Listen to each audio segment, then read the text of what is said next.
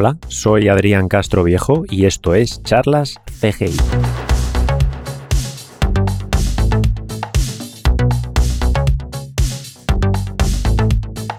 Charlas CGI es un podcast en el que invito a personas relacionadas con los efectos visuales o la animación a charlar sobre nuestro trabajo.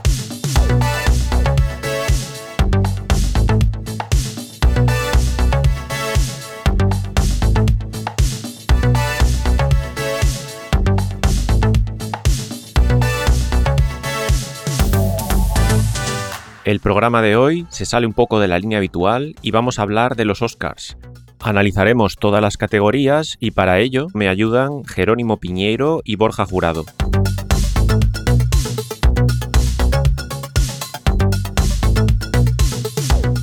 Hola a todas, bienvenidas y bienvenidos a un nuevo Charlas de GI, esta vez un poco fuera de la línea habitual. Eh, os recuerdo que podéis seguirme en Twitter, Adrián Castro V, eh, podéis contactarme también desde mi página web, adriancastroviejo.com. Y también el podcast eh, está en Evox, Spotify y Apple Podcasts principalmente. El programa de hoy, como habéis escuchado en la cabecera, se sale un poco de la línea habitual, como decía, porque vamos a hablar de los Oscars. No solo de los de VFX ni de los de animación, sino de, todas las categorías. Vamos a hablar un poco de algunas más en profundidad, de otras menos. No hemos visto todas las películas. Pero bueno, voy a presentar a las dos personas que están conmigo hoy, que no son del sector, pero son unos grandes amantes del cine y posiblemente controlen mucho más que, todos nosotros. Tengo conmigo hoy a Jerónimo Piñeiro. ¿Y qué tal? Y a Borja Jurado. Buenas. ¿Qué tal estáis? Muy bien. ¿Intimidados? Un poco. ¿Intimidados por qué? ¿Por qué? Hombre, la verdad es que eh, eso, como te decía antes fuera de, micro, con el nivelazo de programas invitados y demás que, estás teniendo, de repente venir como pues eso, un aficionado, por, ¿sabes? Por mucho que uno le guste el cine, eh, es Intimido un poco, ¿sabes? Decir, es mucha presión, es cierto. han hablado nominados al Oscar de este año y de repente llego yo que, veo pelis en mi casa, ¿sabes? sí, sí, y cada día más en nuestras casas. Exactamente. Y bueno, por, complementar un poco la información, porque sí que tenéis un perfil también bastante artístico. O sea, Borja, tú habías estudiado eh, imagen, si mal no recuerdo, o algo similar. Sí, bueno, un simple operador de cámara. Y también has trabajado, sí, bueno, y también has trabajado en eh, como. Bueno, cuéntanos tú, cuéntanos tú un poco tu, experiencia con el cine. Bueno, eh, sí, estudié imagen, soy operador de cámara en general y en particular. Y bueno, luego con el tiempo también acabé en el sector de los efectos prácticos de maquillaje. Estuve trabajando un tiempo eh, en algunos estudios muy chulos y bueno, pues en realidad ya sabemos cómo es el sector, ya sabemos cómo es todo, pero aprendí mucho y pude ver procesos de producción de maquillaje y demás muy interesantes de, a nivel nacional. ¿Y en qué, en qué pelis curraste? bueno, bueno, a ver, currar. Eh, al final esto este sector, como os digo, es, es, complicado, pero bueno, principalmente cercano a la saga de Rec, David Zambit, que fue el encargado de efectos especiales, estuve estudiando y, y estuvimos mucho tiempo en ese taller durante, durante bastante tiempo, pero vamos, en principio sí, eh, Rec 2 sobre todo y bueno, pues alguna peliculilla, verbo, alguna cosa extraña, así que siquiera están muchas editadas en Blu-ray en, en España a pesar de ser producciones españolas. Bueno, pero vamos, que no eres tan de fuera del sector, o sea, has hecho cosas. Ya me hubiese gustado estar más cerca. eh, eh, Jero, que, bueno, tiene un perfil también artístico, también eh, hizo un máster 3D, eh, dibujas mucho, cómics, te gustan mucho los cómics. sí, haz un pequeño resumen como Borja de pues, tu experiencia artística. Bueno, yo estudié publicidad y relaciones públicas, pero a mí desde siempre lo que me había gustado era más la parte de comunicación audiovisual y y después de la carrera estuve trabajando de, ilustrador freelance y, bueno, intentando publicar TVOs, que es una cosa que, que tiene muchísima salida en España. Eh, y, luego hice un, un máster de, de, animación 3D en Madrid, eh, que, que, estaba, la verdad es que estuvo muy bien, fue una experiencia de la que aprendí muchísimo, pero también lo mismo, eh, con la crisis los estudios empezaron a, a escasear, la competencia era bestial, o sea, tú recién salido del mm. máster te encuentras con gente que tiene dos, tres películas a sus espaldas compitiendo por el mismo puesto que tú y bueno, al final, por desgracia, pues no, no he tenido la suerte de poder, ¿sabes?, estar en ninguna película en concreto, en ningún proyecto que digas, Joder, esto lo pongo en mi currículum y, y, luce de maravilla. Así que lo que me queda bueno, bueno es, yo... es, el amor por el, por el cine. Estamos en el mismo barco, Jero. Yo te, yo te invito, nunca es tarde. Decía eso, que, que, que, estando en Londres es muy fácil. O sea, no os creéis lo fácil que es trabajar en esta industria, eh, sobre todo, bueno, si estás aquí o si tienes ganas, yo creo. Eh, y no te importa empezar igual cobrando poco, pero no es tan difícil, no es tan difícil. Bueno, sí que me llevó a mí bastantes años después de hacer el máster, que lo hicimos casi la misma época. Eh, y tardé, unos meses, yo creo, de que, tú estabas haciendo el tuyo y yo el mío a la vez. Y ya, joder, pero, pero lo dices ahora desde ILM. ¿Sabes? Bueno, joder, sí, pero, pero a ver, eh, yo tardé más de cuatro años en, trabajar en algo de, relacionado con, con, 3D. Lo hemos visto, además, lo hemos visto in situ y lo hemos seguido. y, pero no, que hemos visto el proceso, digo, y que al final. Sí, es sí, sí, sí, por eso que, al principio fue mucho. Hmm, fue complicado, pero bueno. Eh, bueno, una vez introducidos los invitados, presentados, vamos a hablar de los Oscars eh, de este año. Eh, eh, por, hacer como hacen, supongo que miles y miles de podcasts hablando de categoría por categoría, pero la diferencia será que nosotros tengamos algún conocimiento más de algunas cosas, supongo. Bueno, yo quería empezar por lo nuestro, por lo mío, en las categorías, bueno, las que llaman las categorías técnicas, pero... Empezar por las de eh, VFX y animación, o sea, efectos visuales y animación. Por empezar un poco por, eh, por lo nuestro, por si alguno quiere escuchar 15 minutos y pirarse. pero, eh, pero vamos, si tenéis ya por ahí abierto los nominados a mejores visual effects, podemos comentar las que hayamos visto cada uno un poco y, a ver qué, qué, pensáis. Y vamos haciendo la porra, ¿no? Eh, bueno, leo si queréis yo los nominados. Yo lo voy abriendo aquí de la página de los Oscar. Y bueno, los nominados son eh, Love and Monsters, que estrenaron esta semana en Netflix. Eh, creo que los efectos. Bueno, no estoy 100% seguro. En estas categorías creo que un poco más, pero creo que los efectos son de Mil Film, en concreto, además, Mil Film Adelaida. y bueno, la siguiente, Midnight, de Midnight Sky que el main vendor de VFX eh, fue Framestore, aunque participaron más empresas también. Mulan, eh, de Weta, principalmente. Eh, The One and Only Ivan, perdón. Perdón, hombre, Weta, que siempre es un ah. placer verlos. Sí, no, no, es que no te había escuchado, por eso. la siguiente, The One and Only Ivan, eh, bueno, lo estoy diciendo en inglés, es que en español no sé ni cómo. Bueno, el magnífico Iván en este caso, porque había hablado con, con, Santi en el programa anterior eh, de NPC. Y tenemos a Santiago Colomo nominado, primer español nominado a un Oscar eh, por mejores efectos visuales. si nos escucha la prensa, que se dé cuenta, por favor. y después Tenet que eh, está hecha por, bueno, los VFX por Dinec exclusivamente. Y bueno, pues estos son los nominados. Yo sí, algunos conozco en persona. Eh, bueno, sobre todo a Santi, ¿no? Eh, los otros me suenan y de verlos por ahí, pero... no sé, ¿qué pelis habéis visto? yo he visto todas. Pues, pues... yo aquí, aquí voy a quedar fatal.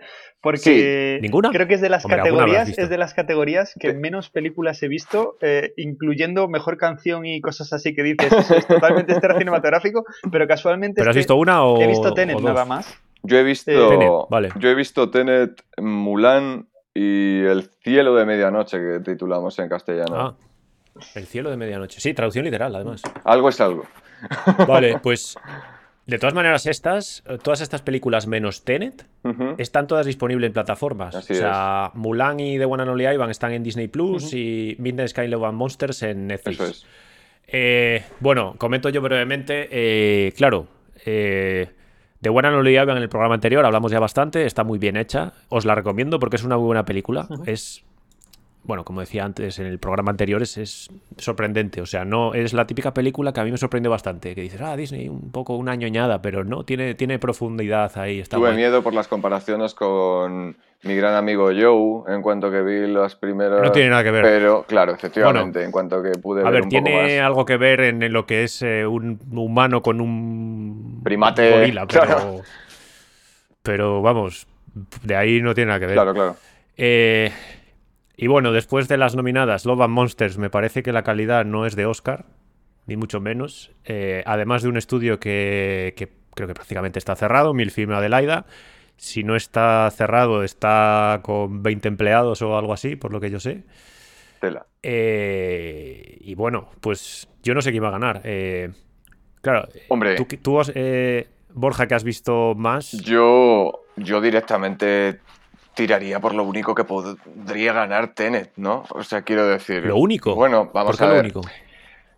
Lo único que pudiesen poner en la carátula y que sirviese para algo a nivel promocional. Eh, yo creo que mm, Tenet, por supuesto, ha sido completamente denostada en los Oscars de este año. Ya le ha pasado otras veces a Nolan. Eh, es verdad que, mm, bueno, el despliegue de efectos especiales está muy bien encajado, como siempre. Sería una pena, de todas formas, que no tuviesen en cuenta estos efectos especiales que Nolan siempre pretende ocultar. Y bueno, pues aunque solo fuese por eso, ¿no? Aunque solo fuese por darle un poco... Mm, a ver, yo estaría, a ver, descartaría Logan Monsters de primeras, no tiene el nivel que el resto. Eh, y después sí que lo veía complicado. Eh, creo que Midnight, Sky tiene cosas interesantes, pero mm, hay cosas que tampoco a nivel de efectos visuales. Claro, es que Mulan tiene cosas, Mulan tiene cosas muy buenas. The One and Only Ivan también. Pero no aportan nada nuevo, ¿no? Claro. Que es lo que hablaba con Santi. Y bueno, no sé, yo diría que también posiblemente Tenet, quizá, y, como segunda opción, no sé si diría Mulan. Claro. Eh, pero, podría ser Tenet, eh, otro Oscar para Dinek.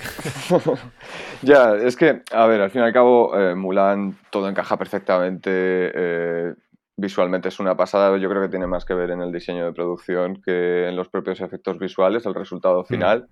Pero al final, Tenet es, es realmente la que consigue que, que te lo creas, ¿no? O sea, quiero decir que, que, te pasen inadvertidos, que al fin y al cabo es lo que él siempre pretende. Sí, pero también pasan inadvertidos porque son muy, muy pocos planos. Es cierto. O sea, hay películas que. El resto de películas seguramente se acerquen a los mil, mil planos.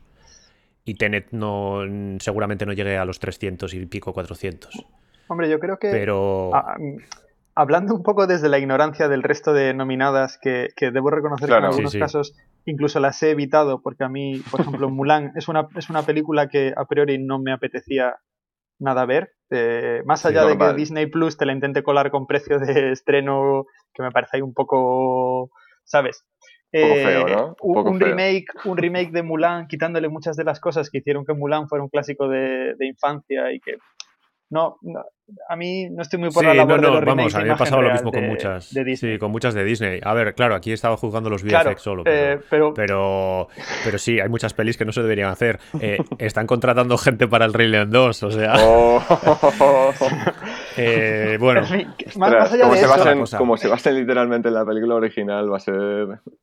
No sé, será diferente, más, pero vamos. Más allá de eso, yo creo que, el, que, uno de los, de los puntos a favor de, de TNT en esta categoría es que Nolan es un defensor ultranza de los efectos prácticos, hmm. que, que, de alguna manera también se engloban. O sea, no es, no es que eh, efectos especiales se refieren únicamente a planos digitales, eh, CGI. En el, premio, en el premio recogen también a veces eh, gente de efectos especiales. Claro, creo que, creo que ese, ese llamamiento de Nolan a hacer las cosas a la vieja usanza y decir, ah, pues si tengo que reventar un avión y cerrar un aeropuerto para poder rodar esta escena, tiene un poco de. Le ha dado como un poco de, de pedigrí de culto a una categoría que a mí eh, particularmente me parece que si una cosa funciona con CGI, ¿para qué te vas a gastar eh, 100 millones en reventar un avión, mm. ¿sabes? Pero, pero... Ya, ¿y cómo queda luego en pantalla?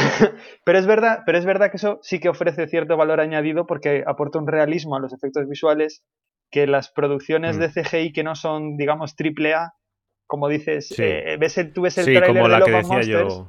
Y, y solo viendo el tráiler te das cuenta de que el CGI, o sea, canta por No he visto el bulerías. tráiler, pero es bueno, vi la peli. eh, eh, y claro, hay algún plano que digo. "Mm". y sí, y, y, joder, y supongo que eso lo verá la gente en Sí, general. Hay cosas que están Claro, bien, pero. sin, sin menospreciar pero el no. enorme trabajo que lleva hacer una película con un presupuesto medio y Sin meter duda. tantos planos de CGI, eh, nuestro cerebro sigue teniendo ese, ese Sí. reconocer que esto es una imagen generada por ordenador y que se ve un poco eh, falsa y, ¿sabes? Y eso con Nolan no te pasa nunca. O sea, independientemente Bueno, de que pues la que- peli te guste más o menos, sus escenas con efectos especiales eh, Están perfectamente ¿sabes? integradas, sí. engañan, engañan al cerebro perfectamente. Y en esta peli, además, eh, hay un factor montaje que se suma a los efectos especiales que también ayuda a que te los creas todavía más. Creo que es, que es Mm. más un ensamblado de un ensamblaje de efectos especiales y montaje con el que juega Nolan, Sí. Sí, que da un resultado a- en pantalla eh, espectacular. Eh, absolutamente. ¿Significa eso que es, que es la que tiene los mejores efectos especiales? Probablemente no. Ah, Mm, Bueno, no sé, eh, están bien, o sea, sí que en Tenet lo llevan siempre ahí al detalle, ¿no? Eh, y está, está muy bien. Eh, es probable, no lo sé. Sí, yo podría apostar por Tenet posiblemente, no lo sé. Eh, y bueno, por lo que decís vosotros también. y después hay mucha gente en la academia que, vamos, que a veces votan sin pensar o sin saber. Sí, de hecho, Eh, sin siquiera haberse vi- vi- visto las presentaciones, ¿no? Que hacen unas presentaciones muy largas de todas las categorías y te explican todo lo que hacen y tal, para, para que tú tengas información y digas, ah, ostras, pues, pues esto, esto, esto está muy bien hecho. Eh, pues nada, eh, en principio igual poder, po- posiblemente Tenet. Vamos a saltar ahora a la de animación, anime, eh, película de animación. bien. Aquí estáis más completos, ¿habéis visto Poco todas más, eh, o ¿no? alguna? A ver, Yo he visto tres. perdona. Yo cuatro. No, perdón, tres. Sí, sí, tres. A mí me Me faltan, me faltan dos, sí. que le tengo muchísimas ganas, eh, pero todavía no he tenido tiempo, del mismo modo Está que no he tenido TV, tiempo de sí. ver otras de las grandes nominadas, es una cuestión de, de organizar mi vida y poder sentarme a ver una peli. Y la de la oveja Sean no la he visto. eh, me Mm. apetece Yo- quizás un poco menos, pero, pero me apetece A mí también. también me apetece menos, pero Yo sí. siempre paso por el aro del stop motion, ¿eh? O sea, es esa, esa... Eso siempre lo respeto y siempre me ha gustado mucho. Es verdad que... Entonces la has visto. Sí, sí, la he visto y, y personalmente siempre me pasó con, con, con Laika y demás. Siempre estoy muy pendiente de las películas que están eh, nominadas eh, de stop motion en esta categoría. ¿Y tú cuáles has visto? ¿Has visto? Yo he visto ¿Todas? Sound, he visto Onward y he visto Soul. Vale, pues sí. eh, yo no he visto. el- Sí, la de Shaun, la de la ovejita, y la de Wolf Walkers, que tenía ganas también, pero. eh, lo pensé hace tiempo, una época que tuve esto Apple TV Plus, pero ahora no la tengo. Bueno, Y sí que quería verla. eh, sí, porque además le dieron varios premios en los Annie Awards esta última semana. Y, y es interesante. De todas maneras, yo aquí lo tengo muy, muy, muy claro. Sí. Sul. sí, claro. Eh, sí, sí. Sí. Yo creo que, O sea, creo es que, es la además es, eh, Sí, es muy buena. Eh, de hecho, a, a nivel también artístico y técnico tiene cosas muy, muy interesantes. Eh, Y, y ya solo por... eh, Es una cosa un poco, un poco friki y técnica, pero eh, en la peli de Sul, que a mí me fascinó cuando lo vi, eh, eh, para los animadores, para que los animadores eh, animaran, digamos, eh, al pianista, tal cual toca un, un- un pianista la melodía, eh, con técnicas así utilizando el MIDI en un software que se llama Houdini y tal, eh, consiguieron que, al ritmo de la música, al ritmo de la música, o sea, eh, sincronizado totalmente con, la, con lo que estaba tocando el pianista, eh, de, la, de la banda sonora, eh, que se colorearan las teclas que tenía que tocar cada dedo. wow. Entonces, lo que está tocando el pianista es tal cual. O sea, no es que no están aporreando incluso como en pelis eh, de acción real, que está alguien tocando así y dices, ese tío no parece que toque el piano o el violín. Y están tocando exactamente la tecla eh, que tienen que tocar, el tiempo que tiene que tocarla y, y, digamos con la presión, haciendo la presión correcta, ¿no? De, o sea, que tienen hasta ese nivel ahí de puta madre. la peli. Impresionante. Eh, aparte yo- de todo el resto que tiene. Yo a voy mí a me decir parece una, una, maravilla. una obviedad aquí, pero eh, Pixar en cuanto a animación 3D manda. no, no, Sí. no me cabe la menor duda. Eh, Sí. la, la película menos buena de Pixar este año es Onward.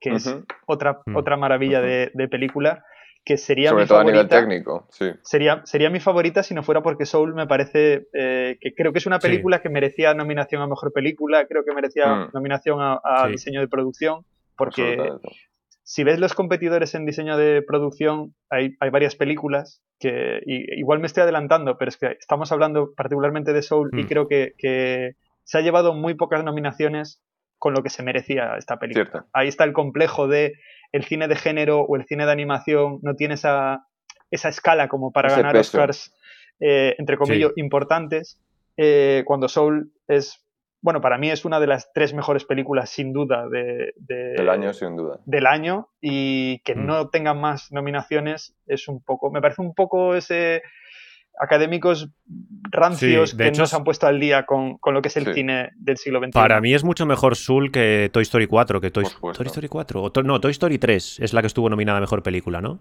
Eh, yo creo que las dos estuvieron nominadas sí, a no, no, no, estuvo nominada, si no me equivoco, Toy Story 3. La 4 creo recordar que no, ¿no? ¿No? Sí, eso, me sonaba que la 3. La 3, que yo sé. bueno, da igual. Eh, cualquiera, me parece mejor Soul que cualquiera de ellas, o sea y sí que debería estar mejor. Es verdad, de todas formas, que está cantado, yo creo también, y siento también adelantarme, pero parece cantado, ¿no? El Oscar también a la mejor banda sonora de Atticus Ross y Trent Reznor por esta película. ya llegaremos, pero también. Claro, siento adelantarme, como decíamos, pero yo creo que también. Este, este conservadurismo relacionado con eh, los, las nominaciones de Soul, yo creo que está relacionado principalmente con que sabían perfectamente que Reznor y Atticus se iban a llevar el Oscar y que la película de animación también iba a ser así. Por tanto, además están nominados. Yo creo que la academia simplemente considera que está cubierto el cupo casi como todos los años, por desgracia, que es que al final acaban cayendo los mismos para Pixar y como bien dices, se quedan solo en esas categorías cuando efectivamente diseño de producción y película, ¿por qué no? no? Si fue La Bella y la Bestia en el 92, si no me equivoco, pues ¿por qué no? En la actualidad y más en un año como este. Hmm. Bueno, pues eh, esta creo que también está clara y además es que eh, no creo que se salga de ahí. Sería una sorpresa muy gorda. Pero bueno, vete a saber. Siempre puede, llevárselo Wolf Walkers, que es una peli que eso, tengo grandes esperanzas y es un estudio que ha tenido mm, dos nominaciones consecutivas en sus dos películas anteriores y lo mismo eh, quieren irse. Podría ser, pero Al, no ser una película americana, al ser una película irlandesa, ahí está. Y mm. además el tema, que también no es, no es muy americano. Entonces. Hmm supongo que la mayoría, que, sigue siendo la mayoría de los eh, de la academia de Estados Unidos, pues verán esto y dirán, bueno, está bien, pero es que no, no la entiendo. O cosas así. Eh, pero sí, o sea, tengo ganas de verla. Además, sí, había eso, eh, también españoles por ahí currando y eso. Y, además me maravilla que mm, el estudio que mencionas es que está en un sitio en el centro de Irlanda, en Kilkenny, que es una ciudad relativamente pequeña. Y, y claro, esto mola, o sea, que haya eh, estudios eh, de este nivel en, sitios, eh, a ver, no remotos, pero bueno, en sitios más pequeños, no las grandes urbes y tal. Bueno, pasamos a la siguiente. No sé para dónde tirar. Creo que voy a empezar por la lista que tengo aquí, por la de abajo, porque al final arriba está así como lo de actriz, actor, no sé qué, que es como más lo que le llaman más importante, ¿no? Voy a empezar por abajo según la lista esta. Eh, y el siguiente que tengo aquí es el original screenplay, el mejor guion original. Oh. Em, nominados, pues eh, Judas and the Black Messiah, Minari, Promising Young Woman, Son of Metal y The Trial of the Chicago Seven. Bueno, no menciono a los, a los eh, nominados y nominadas, se puede consultar rápidamente, pero... Buf, aquí no lo sé. Bueno. Yo he visto, he visto todas menos Minari. ¿Habéis visto Minari? No, no la he visto. Eh, es, la que me falta, precisamente, de esta categoría. Pues no hemos visto Minari ninguno. Eh, a ver, también eh, este año, como hablaba con Jero ya hace días, buf, yo es que hace un año y tres meses que no voy al cine, el periodo más largo de mi vida. Yo, creo que sí, estará en año y medio aproximadamente, año y cinco meses probablemente, es tremendo. Es tremendo, es durísimo. Yo, yo me escapé para ver Tenet eh, fui, a una, fui, a una, sesión, eh, estaba en la puerta del cine con el móvil en la mano, la mascarilla puesta, por supuesto, eh, y hasta el último minuto que vi que no había absolutamente ninguna butaca comprada en esa sesión de mañana, compré la mía y entré. ¿Sabes? Y estuve yo solo en la sala. Y. Estuve a punto, estuve a punto de hacer algo así. Eh, yo que además tengo unos cines cerca, estuve tentadísimo. Bueno, estuve tentadísimo con Tenet y con Jurassic Park, porque estaban poniendo Jurassic Park en el cine. Pero eh, estuve a punto de hacerlo, pero claro, miraba, miraba y había oh, cuatro personas, ocho personas, diez personas. Y buf. Sí. Eh, porque bueno, en España hubiera ido de cabeza. De cabeza. O sea, y de hecho Se puede están abiertos los problema, ya cines lo ahora. Sí, sí, no, bueno, me refiero que en España eh, la gente lleva mascarilla. Claro, aquí la verdad es que yo meterme en eh. una sala eh, con gente sin mascarilla, día pues no apetece. zona. Pero sí.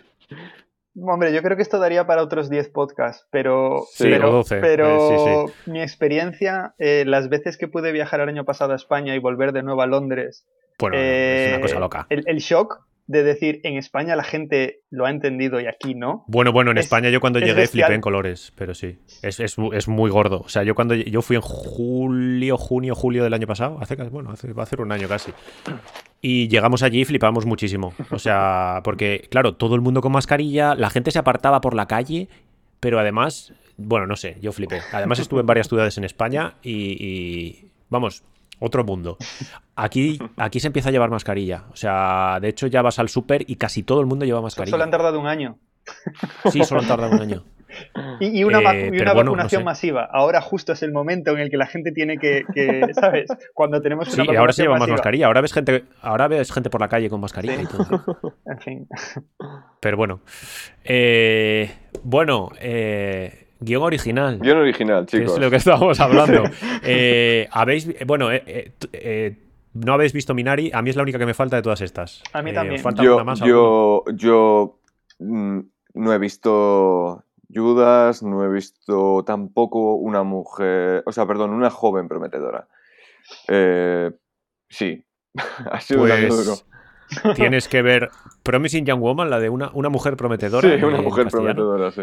No, una joven Uf. prometedora, perdona. Ah, una joven prometedora. Yo la vi anteayer y me Yo sorprendió. la vi hace una semana. Me sorprendió para bien me mucho. sorprendió. Sí, sí. El, el Muchísimo, guion es- mola un es montón. muy divertido para tratar un tema tan, tan duro. Mola mucho de Dios. O sea, Eh, dije, yo quiero, quiero que esa mujer exista. O sea, quiero, o sea, Sí. Dios. Eh, no quería, o sea, tampoco quería hacer muchos spoilers y por si no se han visto las pelis. Y por ejemplo, en este caso, Borja ya no la ha visto. Gracias. Pero bueno, no sé si sabes de qué va. O sea, más o Eh, menos. no, de hecho, siempre hago lo mismo. No veo nada. Procuro no ver sinopsis, no hacer nada. Pero pues la bueno, peli no es muy sorprendente y tal y mola. Mola. No, no, no pensaba hacer, no pensaba hacer spoilers ni mucha cosa así. O sea, No simplemente contar pequeñas De hecho, cosas, pero. enfrentarse a la gala de los Oscars no habiendo, la- no habiendo visto las películas es un problemón. Sí, pero es una peli, joder, sorprendente. De hecho, eh, la escritora, que es la directora, Bien. eh, no sé si habéis... Bueno, tú, Jero, seguro, que sí, has visto The Crown. He visto Yo The sí, Crown yo y, sí, eso sí, ¿ves? Ah, y Killing Eve también, porque es la escritora de. Killing Eve. Eh, Sí, sí. Y se nota en el humor negro un montón. Y en The Crown Mm. eh, es actriz. Esta, esta sí, señora. yo flipé porque era... Sí, sí, sí. Sí, Madre mía, o sea, sí. Y bueno, es la directora y, y- y vamos, ha hecho una cosa muy y además muy guay, es, su, es su debut en largometraje, si no me equivoco. Sí, mm, Eh, creo que sí. me- Estoy me mirándolo en un- IMDB. Un pelotazo, o sea, de, de dar un golpe en la mesa y decir, bueno, y a partir de aquí, autora de culto, ¿sabes? Mucho se tiene que torcer Y- esta mujer para, para que no Bueno. sea un nombre propio importante en los próximos años. Sí, no, no, no, vamos, yo creo que seguirá por ahí. O sea, además es que es un bombazo este. Eh, y además es que, no sé, o sea, a mí me sorprendió para bien muchísimo. Eh, pero no sé yo si va a ganar, yo creo que no. Yo creo que no. Yo creo que no. Eh, no lo tengo, en este caso no lo tengo muy claro, pero, por ejemplo, eh, The Trial of the Chicago Seven de, Ahí de Aaron vamos, ahí Sorkin, vamos. Uf, eh, hacer algo atractivo de un Es que juicio Sorkin- que prácticamente están ahí todo el rato, buf. Es que yo, no- precisamente- yo creo que apostaría por, por Sorkin. Sí, efectivamente, yo estoy de acuerdo. Eh, Y estamos hablando sin haber visto Minari, pero no sé. Yo creo que eh, lo que decías de mm, imprimirle velocidad y, y ritmo a un, a un juicio me parece muy complicado. Y Sobre todo porque sido. pasa mucha, mucha parte es, es- Sí, sí, es en, la ese sala. interior, de- ¿no? Sí. y- Pero, joder, este tío hace unas cosas a veces que están muy de hecho, es el director de la Eh, película, ¿no? Si no me equivoco. Sí, sí, sí, Eso ese es también director, hace sí. que la película, bueno, pues consiga también que sea distinta en ese sentido y, y al final, eh, joder, es que vaya reparto. O sea, es que te pierdes en ese reparto. Sí, y el sí, guion es tan trepidante como siempre. O sea, no podíamos esperar otra cosa de Sorkin. Pero al final es que nunca te cansas de escuchar esas líneas de, de guion solapadas, unos actores con otros, con salas llenas de gente. Es, es espectacular. muy guay, consigue, tiene un consigue que dinamismo resulte ahí. absolutamente realista y a su vez muy cinematográfico. No deja de ser, por muy realista que, Mm. que resulte, es trepidante y, y siempre muy cinematográfico. Para mí, Sorkin tiene eh, una ventaja sobre el resto de sus competidores y es que creo que es el único guionista que es una estrella como guionista en, Cierto, en Hollywood. sí, Hay muy pocos cierto. guionistas, igual él, Charlie Kaufman, eh, que te venden una película no siendo el, el director, aunque en este caso lo sea. Eh, es un nombre propio que, que vende pelis a pesar de que estén dirigidas Sí. por otra persona. Entonces, Bueno, no sé si yo Sí. últimamente he visto muchos eh, reportajes eh, o charlas de bueno de gente nominada a los Oscar y tal o de cómo hicieron las pelis Eh, y de hecho eh, este fue una especie de encargo de Steven Spielberg hace 15 años, 14, 15 Mm. años, que lo llamó y le dijo que quería hacer una peli sobre esto. Y bueno, al final eso lo han hecho ahora, pero pero bueno, que sí, ya cogía a Spielberg y lo llamaba, le decía, oye, vente a mi casa que te quiero contar una historia para que escribas una peli o que hagas una peli. pues, pues Y bueno, al final lo, veo, ahora. veo un Spielberg, el Spielberg de The Post dirigiendo esta película Absolutamente. Eh, Mm. me, me lo veo perfectamente, ¿sabes? Sí, sí. Eh, no sé, a mí, a mí me gustó muchísimo el, el juicio de los. No sé cómo lo llaman en castellano. El juicio de los siete Os de Chicago. digo. Juicio de los siete de Chicago, supongo. Sí, Sí. creo que sí. Eso es traducción literal. soñando, soñando, triunfé manifestando. y. El bromas.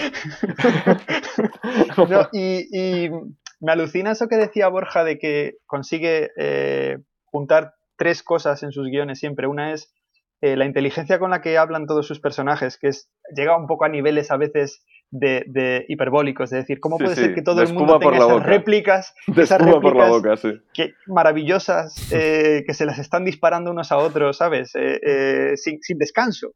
Que al mismo tiempo consigue imprimirle ritmo a escenas de, de walk and talk larguísimas, que dices, en la película ¿qué ha pasado? Gente hablando todo el rato y ha sido fascinante. Está enganchado es. durante dos horas y pico. Y, y por otro lado, que sea tan cinematográfico cuando en el fondo es tan teatral. Porque, Sí, porque Sorkin tiene ese- esa, esa parte de dramaturgo, eh, de algunos hombres Mm. buenos y demás. Lo que pasa es que ha sabido trasladar su lenguaje del teatro al cine de una forma muy inteligente y, y de nuevo, eh, más que como buen director, yo creo que entiende muy bien el montaje cinematográfico y, y consigue imprimir ese ritmo a algo que en manos de otras personas sería casi teatro, teatro filmado. Eh, yo creo que por todas estas razones iguales, el guion que más luce en una película que lo tiene muy difícil, por ejemplo, para ganar a mejor película, y va a ser un poco el premio de consolación de, Mm. de esta película, va a ser que Sorkin recoja el Oscar a, a mejor guion. Esa ya es mi teoría, vaya, pero Sí. Pero lo veo. Yo estoy de acuerdo. No, está Sí, sí. muy bien Eh, planteada, de verdad que sí. De hecho, por las dos cosas que dijimos, o sea, que posiblemente gane y eh, ojito a Emerald Fennel. O sea, en los siguientes años, eh, no sé, a mí me pareció un bombazo. O sea, esta peli, Sí. Promising Young Woman. Bueno, Bueno, no hablamos, al siguiente. no hablamos nada de Sound of Metal. Eh, Sound of Metal vamos a hablar en pues, sonido. Si quieres, hablamos. De sonido, No. de sonido No, no, yo voy a hablar de Sound of de- Metal. Yo quería hablar de guion, eh, fuera de bromas. Sí, sí, sí. dale, sí, dale, sí. Borja, dale. Bueno, a ver, Dale, tampoco venga. me voy a extender demasiado, pero eh, es cierto que me parece curioso que un drama, ¿no? Que está planteada como tal, eh, Sí. al final eh, consiga hablar de la sordera, ¿no? Principalmente, Hmm. y que sin embargo trate tantos temas eh, de fondo. Y me ha Sí. parecido muy interesante, sobre todo, que, se- bueno, sí que es cierto que me ha molestado un poco que no creo que esté muy bien representado el mundo del metal, o al menos a mí no me lo ha parecido.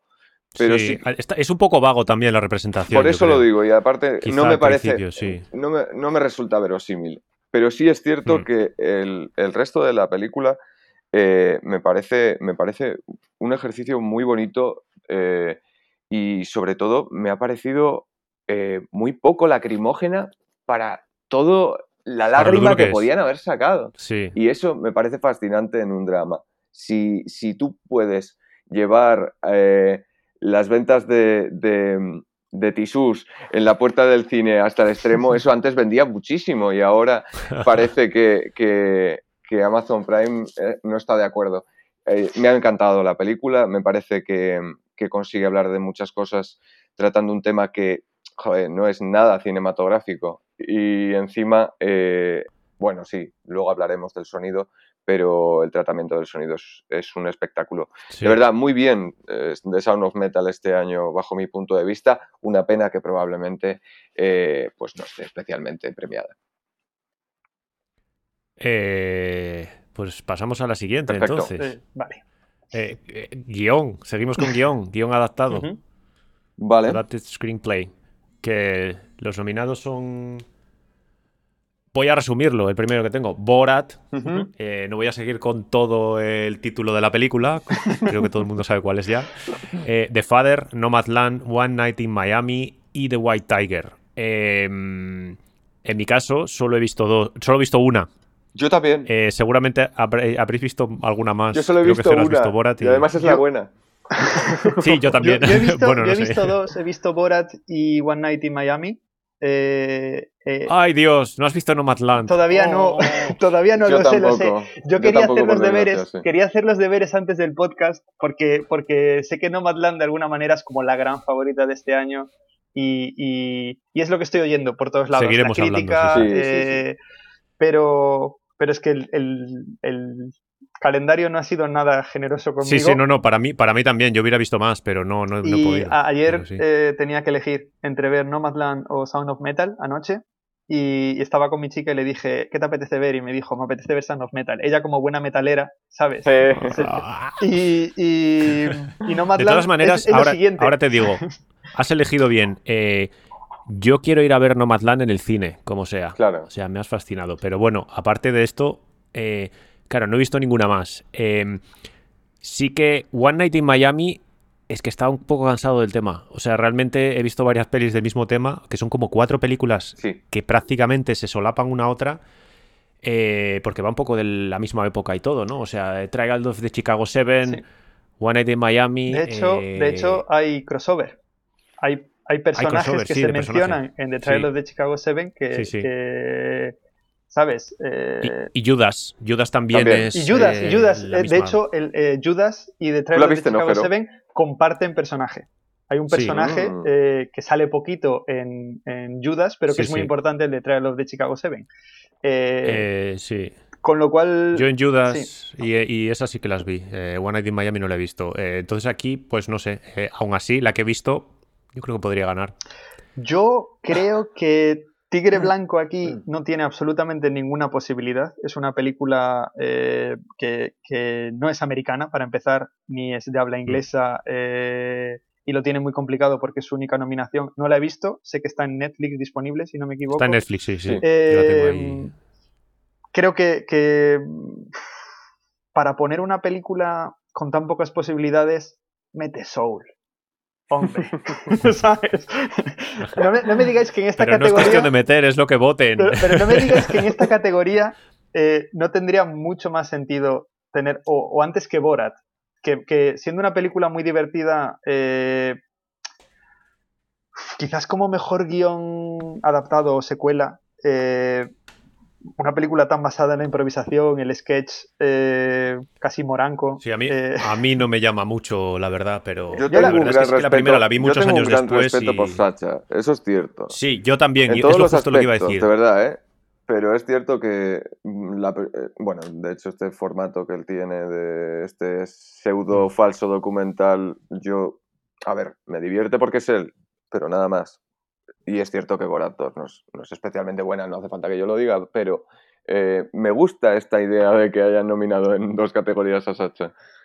A mí me parece un poco eh, no saber buscar más en otros, en otros caladeros, digamos. Eh, que Borat es hmm. una película que igual es mediática, que el personaje es muy querido y que a mí la película me divirtió. Siendo lo que es, me parece que, te da un poco lo que promete sin llegar a ser el, desparrame de la primera, que yo recuerdo llorar de risa con esa peli en el cine y con esta fue como, es divertida y bueno, mete, mete muy bien el dedo en la llaga, pero, pero no me parece una gran película. No me parece una, película que digas, uff, es de, es de de llevarse premios por encima de otras que, pues en este caso, a nivel guion, tienen un trabajo eh, que me parece mucho más, mucho más meritorio. Eh, no, no he visto El Padre, pero la impresión que tengo es que va a ser una película de diálogos y de, mm, ¿sabes? Profundos.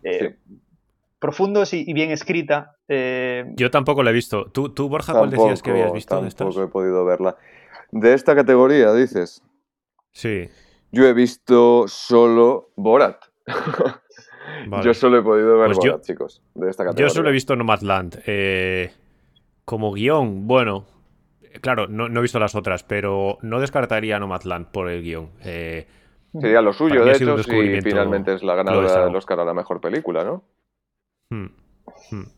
Estamos un poco dando pues por sentado que Nomadland es la gran favorita, ¿verdad? Yo por desgracia. De lo que nos haya gustado, digo, por desgracia porque no la he visto. Sí, sí. O sea, yo creo que. Yo sí la he visto y sí, sí, yo creo que será. Bueno, sí. bueno, cuidado, luego sacaremos y abriremos el melón de, de Mank. Pero, pero, bueno. Creo que. Bueno, eso son opiniones, pero creo que no.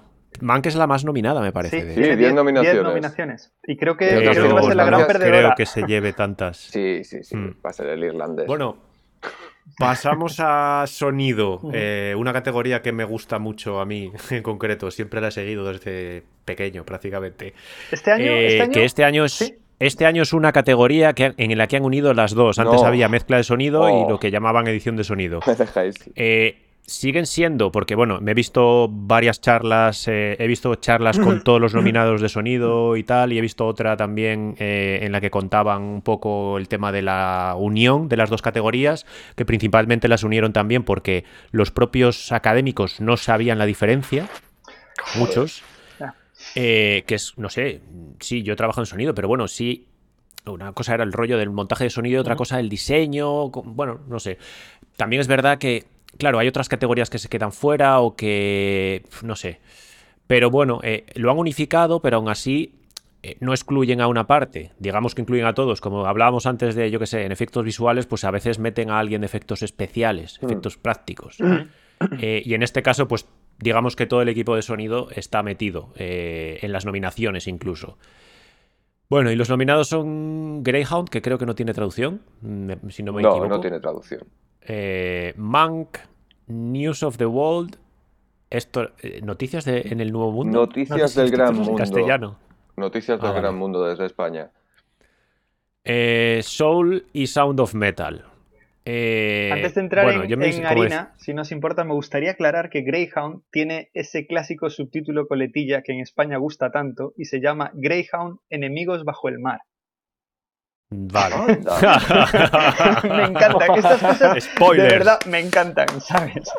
estos títulos son la leche. Yo hay de, títulos muchos que no me entero ahora porque no, no, claro, no veo carteles en los cines. O, bueno, no. se llegó a estrenar, yo creo. Se estrenó en Apple TV directamente. Eh, creo que sí, que, estaba programada para cines, pero al final fue para Apple TV. Eh, yo, yo, tampoco. Yo he visto todas. Yo he visto todas. Es la única que no he visto. De esta Greyhound. Está bien, sí que el nivel de sonido está bastante bien también. Eh, de hecho, me vi varios breakdowns de sonido, digamos, de cómo lo hacían y tal. Eh, en las charlas estas. Eh, la verdad es que me he visto un montón de charlas porque mientras curraba a veces, que lo dejas ahí de fondo. Y claro, yo que puedo ponerme sonido, o sea, podcast o cosas mientras curro a veces. Ya, yo tengo el hilo musical con, los, con, los, hits de Reino Unido, ¿sabes? Sí. yo también tengo Así que no tengo, no tengo tanta suerte. Eh, y después, bueno, que me hayan sorprendido más. Eh, Monk y Sound of Metal. Eh, y yo creo que está entre estas dos exclusivamente. Monk, la película es en una especie de falso mono. Querían ah. hacerla en mono, al final no la hicieron en mono, pero está en mono y en estéreo. En estéreo está la música principalmente. Eh, creo que casi todo es. Eh, o sea, lo que es en estéreo es solo la música. Y diría que un 90 y pico por cien de todos los diálogos y eso es en mono. Hicieron determinados trucos y tal. De hecho, vi cómo lo hacían en una charla que, no, que dio David Fincher y, y Ren Kleiss en, ILM. Eh, de cómo hicieron el tema de sonido, sobre todo y tal, que estaba muy guay. Eh, porque, claro, en mono, al mezclar todas las voces y todo, queda muy apelmazado y se hace difícil entender. Entonces, cómo jugaban un poco, cambiando pequeños semitonos o intentando cambiar determinadas cosas. Y también que queda como un estilo antiguo. O sea, se, queda todo muy claro. O sea, se escucha bien el diálogo, que principalmente es diálogo. y, y tiene ese look de hace mucho tiempo. O sea, las películas antiguas de los 50, 60 y por ahí. Y eh, aunque no sé, yo me decantaría, yo personalmente me decantaría por Sound of Metal. Yo también. Eh, he visto también eh, eso, en alguna charla que lo comentaban. En este caso, se llevaron el sonido a Ciudad de México. Hicieron el sonido de toda la postproducción, o casi toda la postproducción en Ciudad de México. El equipo, de hecho, varios de los, de los nominados son mexicanos. No sé, aquí creo que solo hay uno, uno, dos, no lo sé. Pero bueno, eh, gran parte del equipo de sonido es mexicano. Eh, y después eh, ya se, ve, se escucha en la película, pero si los, escuchas hablar y ves cómo, contaban, cómo lo hacían, es una pasada, porque también lo, dijo en Twitter Riz Ahmed hace poco, que decía, cuando hice la peli yo tenía micrófonos por todos lados, por todo mi cuerpo. Y sobre todo cuando empieza a desvelar, eh, cuando, bueno, igual es un pequeño spoiler, pero vamos, eh, bueno. si no, no se puede comentar. O sea, cuando la, el... Si quieren que lo quiten. que, lo escuchando. que paren un momento. ustedes en los próximos tres minutos si no quieren saber. si no han visto hemos perdido el hemos perdido el vídeo de Borja, supongo que tú también, Jero, pero, no vamos a cortar. ¿Me escucháis, ah, no? sí, te escuchamos. Sí, perfecto. Sí, no pasa nada. Eh, pues eso, decía que de Sound of Metal, eh, pues cómo utilizaron los micros y tal, que le, metieron micrófonos en la boca, eh, utilizaron micrófonos, un tipo de micrófonos que se llama micrófonos de contacto, que escuchas, digamos, más solo la, presión, los golpes, que, sí que se ve en la peli cuando dan golpes y tal. Me acordaba ahora la escena, por ejemplo, del tobogán metálico. Hay un montón de cosas que, realmente como que te meten en, lo que es una persona casi sorda. Hmm. Eh, bueno, o que nota las vibraciones y este tipo de cosas. Y, bueno, esa es, está, está bastante guay. Yo, lo daría como ganador. Sí, a mí me pareció increíble el tratamiento que hicieron también. Bueno, seguimos en el rato de spoilers, ¿no?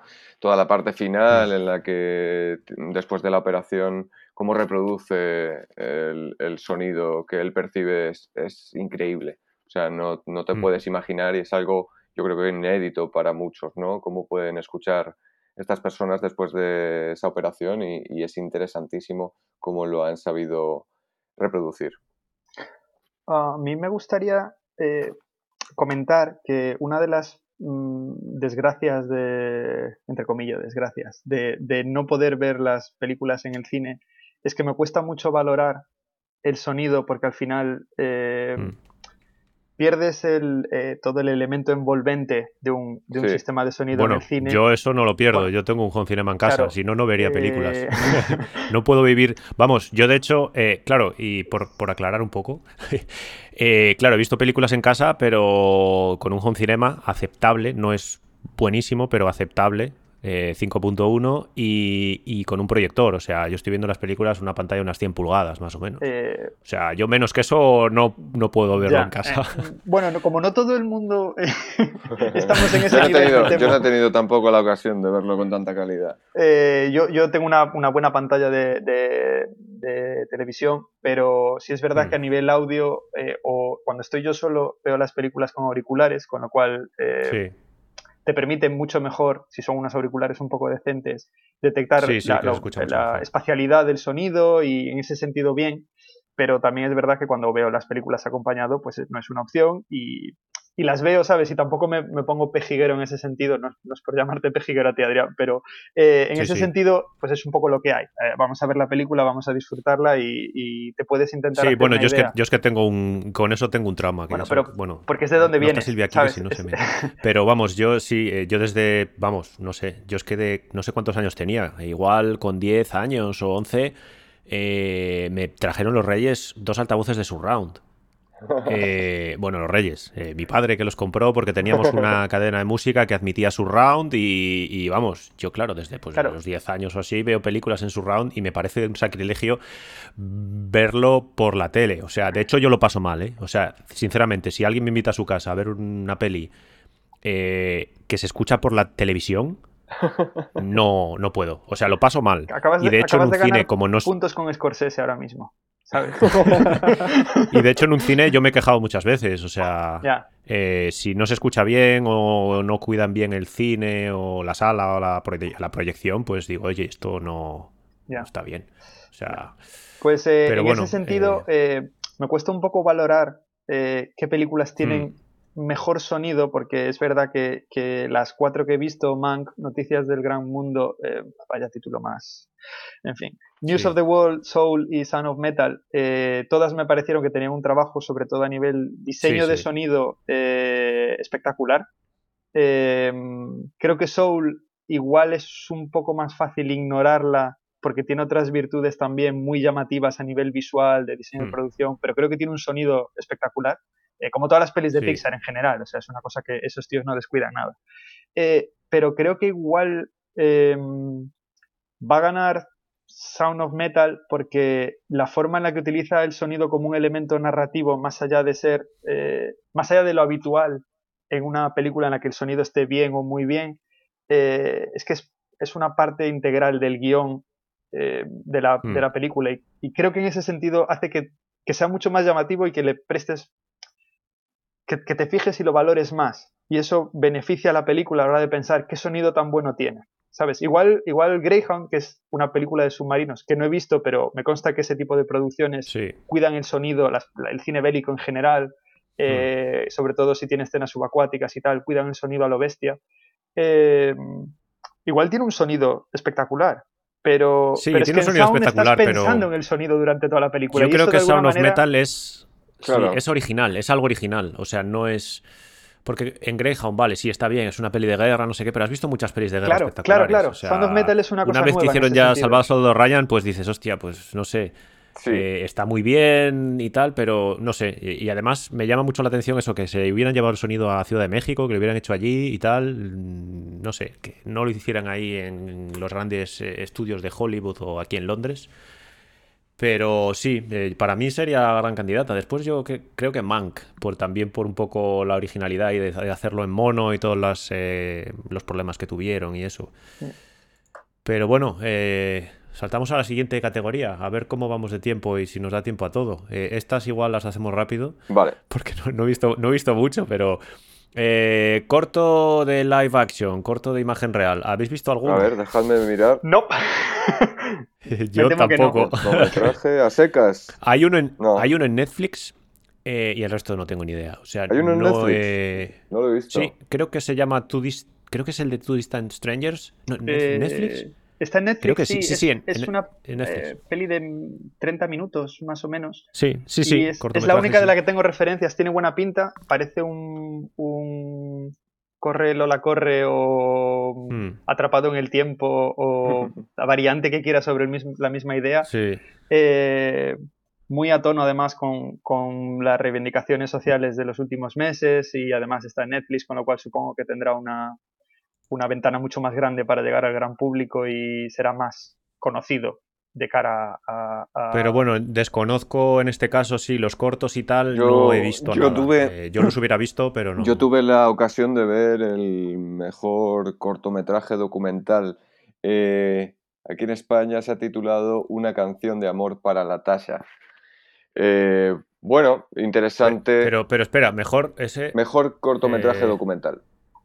Ah, vale, vale. sí, sí, sé que es otra, categoría, pero, bueno, por aportar pero podemos comentar, comentarlo también, porque eh, tampoco he visto ninguno.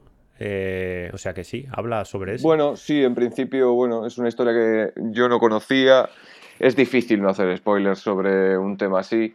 Digo, es, creo que son 19 minutos. De todas formas, mm. es muy interesante y, bueno, mm, conmovedor, sin lugar a dudas, pero, mm, bueno, es, eh, muy curioso cómo, cómo te llevan hasta, hasta el final para explicarte eh, bueno, es que me cuesta mucho no, hacer spoilers, ya os digo. No sé si hacerlos o no, pero bueno, ah, sea como. Acabo de abrir la sinopsis en Film Affinity y te cuenta la repercusión de. claro, efectivamente. De la historia, eh, con lo cual creo que va por delante ya. Esta situación tuvo, tuvo mucha mm. repercusión eh, y resultó en unas revueltas muy importantes. Y la verdad es que situarlo y tener datos eh, sobre lo que finalmente resultó en aquello es muy interesante y, hace justicia. La verdad es que está muy bien, es interesante. Veo que está en eh, Netflix. sí, eso así que me lo apunto para ver hmm. eh, antes, de, antes de la ceremonia. Sí, hay varios en, Netflix también. Yo no he visto muchos, pero claro, sí que también me dio por esto, por ver cosas de los Oscar ahora. Y hay muchas cosas, que ni películas sobre todo, que se estrenaron hace muy poco. Y de, vamos, estamos hablando de cortos, de cortos animados, yo solo he visto uno. Yo también. No sé si habéis visto alguno más. Yo he visto uno solo. Eh, yo he visto el de If Anything Happens, I Love You. Yo también. Eh, el de Burrow es, supongo, creo que está en, Disney Plus porque es de Pixar. Sí. Eh, es en 2D y tal. no lo he visto, lo veré en algún momento. Pero desconozco los otros. Pero la de If Anything Happens, I Love You, yo creo que podría ganar por la temática. ¿Tú, tú, has visto algún ojero? No, no, no, no he tenido la ocasión. Eh, porque además, bueno, este es cortito, pero por la temática, hmm. eh, creo que es mejor no hacer spoilers porque a mí me sorprendió, no sabía de qué iba. Sí, yo tampoco. Eh, pero bueno, la temática es muy americana, entonces. sí. Sí, sorprende. Y es además con mensaje y tal, ¿no? Entonces dices, hostia, eh, y sí, yo creo que. Merece la pena y efectivamente en este año sí, además yo creo que podría ser la hmm. ganadora. Bueno, siguiente categoría que está empezando de abajo para arriba: Production Design, que ya hablamos antes. Me gusta eh, mucho. Algo. Me gusta mucho esta categoría. Diseño de producción. Siempre sigo esta categoría. Eh, es un poco la gran este olvidada del gran público, ¿no? O sea, la gente dice qué buena fotografía, qué buena dirección. Yo creo que es difícil entender lo que es. Que es difícil entender lo que es eh, incluso para nosotros, porque a veces, bueno, para nosotros, me refiero a gente que trabajemos en el sector, aún así, bueno, en VFX es un poco complicado y animación, ¿no? Pero eh, creo que la gente en sí eso no, no suele... porque es difícil de, averiguar qué es. Es muy amplio. Eh, sí, y además no hace solo una cosa, hace varias. O sea, no es el que yo qué sé, un operador de cámara maneja la cámara, ¿no? hace varias cosas para mí a veces en mi mente siempre estuvo que era como... En 3D se conoce como set dressing, ¿no? Eh, que es como vestir el decorado. Eh, y es básicamente, por ejemplo, en teatro lo que se hace de eh, poner el set, decorar el escenario y todas estas, cosas, ¿no? es un poco, digamos, resumiendo, un poco, vendría a ser un poco eso. Pasa que también, claro, también tiene un elemento de preproducción, sobre, todo, sobre todo en animación, que, que porque ¿dónde encuadras? Todo lo que son diseños de personajes, escenarios y demás en un proyecto que mm, es, eh, pura creatividad, ¿sabes? Enfrentarte al folio en, en este caso... Hmm. Yo creo que ese fondo, efectivamente, que ese fondo de diseños, de dibujos, de, arte, de lore que se llama en los videojuegos, al final consigues crear como una especie de sofrito extraordinario que hace que la película gane mucho. Muchas veces una película que tenga un gran diseño de producción probablemente pueda tener un, guion nefasto, pero yo me lo voy a pasar en grande. Y quién, bueno, de hecho, en, las nominaciones estaba mirando, viene Production Design, el diseñador o diseñadora de producción y Set Decoration, que es el decorador. el Set Decoration es un poco más lo que comentaba yo y digamos el otro rol es como más amplio y sí que, bueno, o sea, está, estos trabajan durante toda la producción y preproducción. Eh, de las que tenemos nominadas, que es The Father, Marraine's Black Bottom, Monk, News of the Wall y Tenet. eh, yo qué sé, yo es que no lo sé. Eh, yo, no sé cuál, no sé cuál diría. Yo voto por Mank. Iba a decir Mank o Tenet, pero posiblemente Mank. Eh, no creo, podría ser, sí. No creo que nos tuviésemos que quitar de encima tan pronto a Matt Rainey, ¿no? Porque es verdad que al ser como una obra de teatro dentro de un sitio tan pequeño y demás, probablemente pierde cierta gracia o cierta vistosidad, pero eh, ese sitio y todo ese ambiente rezuma ese, mm, esa especie de color, eh, bueno, sí, de eh, ese color extraño que tiene eh, el cielo en esa película todo el tiempo. Aparte la obra está ambientada en, invierno, sin embargo el director parece ser que tomó la decisión de ambientarlo en, estos veranos plomizos y al final eh, consiguen entre mm, el vestuario, el maquillaje y el diseño de producción como decía, que la película eh, rezuma y va creando esa sensación de presión en ese sitio tan pequeño y al final eh, creo que podría pasar desapercibida, pero, pero es un espectáculo. La verdad, es que, la verdad es que esa peli me sorprendió para muy bien en el sentido eh, estético, en general, porque es una película que, es, que es así, se, al contrario de lo que decía antes de Los Siete de Chicago, que es una película que es muy cinematográfica, pese a, ser muy, muy de dramaturgo el guion, eh, esta sí, sí se siente un poco teatro filmado y lo que le da esa patina de, cine es la estética, no tanto los movimientos de cámara y la forma en la que está narrada a nivel lenguaje eh, audiovisual, como la, propia estética. Y, es muy atmosférica. Es una peli eh, que con muy pocos detalles, pues eso, de diseño de producción, transmite mucho sobre la naturaleza de los personajes, eh, mm. sobre, sobre el contexto en el que está teniendo lugar esas conversaciones y esas discusiones.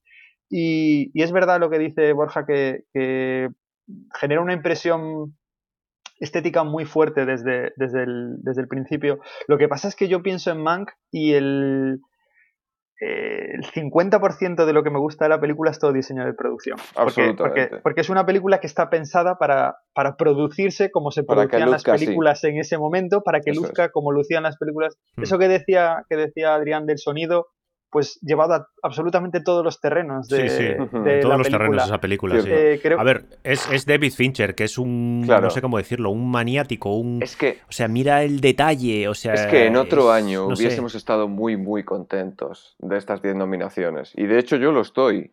Ahora bien, es cierto que yo esperaba mucho de Mank. Y eh, de hecho, en lo que dices, Jero, tienes toda la razón. El diseño de producción es la película en sí. Y, claro, pero esto es, esto es harina de otro costal, porque, porque creo que es lo único que realmente me, funciona correctamente de la peli. Pero bueno, quizá eso, me, estoy yendo a otro sitio, ¿no? Pero eh, al final em, esperaba mucho de, esta película, de, de esta... Sí, de, de, esta visión que tenía sobre el guionista pero al final, eh, bueno, yo, yo lo paso mal como, como absoluto fan de Fincher que soy con, con este man que ha planteado. Eso sí, creo que está perfectamente planteada para que fuese una película de, de, Oscar, ¿no? Quiero decir, en todos los aspectos, biopic, mm. eh, Gary Oldman, eh, blanco y negro, metacine, lo tiene todo. O sea, quiero decir, es una película hecha para los Oscars. Igual, igual es entrar en el terreno de la reseña más que el de la quiniela de los Oscars, pero es que mm, el melón de Mank, el melón de Mank es un melón muy gordo en el sentido de es cierto. Cuando piensas en una película que lo hace todo bien, pero por alguna razón no te, no te llena como espectador. Yo estaba viendo Mank y estaba mucho más pendiente del detalle técnico que de la historia que me estaban contando, porque, porque a ver, yo también soy un poco eh, groupie de Fincher en el sentido de que cualquier cosa mm. que, tenga el nombre de Fincher voy a entrar por el aro, ¿sabes? Y, voy a estar mm, contando los días para, el estreno. Eh, y, me quedé con la sensación de, joder, si me hubieras contado una historia que me hubiera llegado un poquito más, o sea, era mi peli del año de calle. Yo creo que eso es lo que nos faltó un poco a todos, ¿no? Que es un poco, ah, demasiado durilla. Eh, el resto de cosas está guay. Es una peli un poco. Si, no estás muy metido además en la intrahistoria del rodaje de Ciudadano Kane. Yo, yo porque, porque tuve la suerte de ver hace años eh, RKO. RKO, 281. 281, eh, que, que, era un poco como el Mank para Dummies. Y, entonces, cuando me puse a ver Mank, era como, ah, vale, eh, entiendo perfectamente lo que la película me, quiere contar. No necesito que me, que me hagan la dramatis personae porque ya he visto RKO. Pero si hmm. no, eh, entiendo que si se la pones a una, película, a una persona que igual no esté especialmente interesado en la historia de Ciudadano Kane o que no conozca esas figuras del del cine, te diga, qué rollo, que a mí qué me importa esta gente, ¿sabes? Y por qué es... Sí, sí, no, de hecho, eh, sé de alguna persona que me contó de algún familiar que, o sea, en concreto, eh, entrevisté a un amigo que trabajó en los efectos de la película. Eh, y, al ponerse algún, algún, familiar le dijo, uff, blanco y negro, uff, no. bueno, eso ya es una barrera psicológica. No, déjalo para otro momento. eso ya pero, es, Pero, pero incluso, incluso aunque te hayan gustado películas en blanco y negro, incluso aunque te hayan interesado películas clásicas o, o hayas recibido, digamos, con los brazos abiertos propuestas como The Artist, que es un poco mm. la, también el, el Mank para Dummies eh, sin desmerecer a The pero, pero en el fondo es un poco lo mismo, hacer una película a la manera de eh, el cine de aquella época, eh, replicando los mismos mecanismos narrativos, incluso técnicos, pero The Artist está como, está pensada para que te entre fácil y Mank es que no le preocupa absolutamente nada si entras o no entras. De hecho, por mucho que hayas visto Ciudadano Kane, mm, no te va a servir de nada prácticamente. O sea, es lo que decía. Sí, yo la volví a ver eh, eh, poco antes. o sea, de hecho, tardamos En, ver, en ver eh, Mank unas semanas más porque vimos Ciudadano Kane. Bien, claro. porque, claro, Ciudadano Kane es la típica que te ponen en casi cualquier escuela, ¿no? Cuando empiezas a estudiar cine o alguna cosa similar. Y, y digo, ostras, tengo que verla otra vez porque ya la vi hace mil y tal. Y bueno. Pero bueno, a mí se me hizo un poco durilla en algunos tramos, sí. Eh, vamos agilizando, a ver si llegamos a, a, si llegamos a, mejor película. Día. de hecho, mejor película me la voy a saltar porque en la, lista, en la lista sería la siguiente, pero voy a hacer como, como los Oscars, la voy a dejar un poco para más adelante. Vale. No sé si es el final o tal, me la apunto que está aquí porque en la siguiente, según lo tienen ordenado aquí. Pero bueno, eh, saltándose esa eh, canción original. pues no sé, Yo que gane Laura Pausini. Yo lo tengo clarísimo, la de la película Eurovisión. Laura Pausini. ¿No? Eh, no, no, no. Eh, no, no, no, La de la película de Eurovisión no es Laura, Laura eh, no. no, es, lo mismo. La, de, la película de Eurovisión no la he visto. Que o sea, no sé. con pues mejor canción. La película, la película de Eurovisión, esta que sale Will Ferrell. yo es que sale Will Ferrell, no la he visto ni la veré. Pues, pues yo me la vi en el primer confinamiento de esto de estar hastiado de, de estar en casa y decir, va, quiero ver algo, aunque, me, aunque me ría poco, si me río una vez, ya eso que me llevo. Sí. Y es una película de Will Ferrell de principio a fin. O sea, no, no, aquí no, no hay sorpresas. Pero eh, sale Rachel McAdams, que mm. me, parece, me parece muy buena actriz. Me parece buena actriz y además es que, es que me parece carismática y que, tiene, ¿sabes? Además de ser una. Sí, sí, además de ser una mujer guapa, creo que es muy buena actriz y muy versátil. Eh, pero, pero tiene una canción eh, que es un poco el tema mm, principal de, la película, que joder, es muy buena canción. O sea, ojalá ese fuera el nivel de Eurovisión, ¿sabes? Eh, yo, de hecho, bueno, en la peli también sale Dan Stevens, que es un actorazo de, cagarse, eh, interpretando un tema, él, participa como si fuera el, bueno, el candidato ruso de, Eurovisión de ese año y hace un, hace un papel muy, muy divertido. Y, y el tema es que estuve, me bajé la banda sonora, no voy a decir que la compré ni nada parecido, no, no, no. Eh, y la escuché varias veces y el tema ese, de, el tema central de la película, yo lo, cuando la vi dije, tío, esto es, esto es carne de Oscar, esta canción es muy buena, es mejor que otras canciones que han ganado el Oscar en otros años y dentro de lo suyo, eh, no sé, yo lo veo clarísimo. Para mí. Eh, yo, solo, yo solo he escuchado la de Laura Pausini y bueno, no sé. Yo, yo... no he escuchado, creo que no he escuchado ninguna más. Pero. Lo siento, no puedo aportar demasiado en esta categoría. Pero la siguiente sí, que la siguiente es eh, la banda sonora, mm, original score. La claro, pero me he adelantado antes, soy un... Eh, bueno, eh, pero está bien ir saltando y volviendo. yo me he escuchado todas varias veces, me, hecho, me hice ahí un playlist en hmm. Spotify y, hombre, yo creo que sí que está clara, ¿no? Pero, pero la verdad es que sí que hay cosas guays. bueno, ¿eh? la de News of the Wall, James Niston Howard, pues es en su línea, o sea que, bueno, está guay, ya está, mola. A mí me gustó en la, eh, en la propia película. Eh, igual es una banda sonora que si la escuchas por separado no te dice tanto, hmm. pero mientras estaba viendo la, película estaba, estaba pensando, oye, qué bien usada la música en esta película. Sí, hay partes muy acertadas, es verdad. Sí, que bueno, yo mm, he escuchado a la Minari, pero no he visto la película. Pero sí que, sí que por ejemplo, News, of the World le va muy bien. Sub Da Five Bloods, eh, ¿esa tiene traducción en castellano, Borja? Yo al menos no la tengo. Hermanos de. Bueno, Bueno, se llama eh, The Five Bloods, subtítulo Hermanos de Armas. Dios, es que me Ostras, encantan los ¿cómo te subtítulos de esto?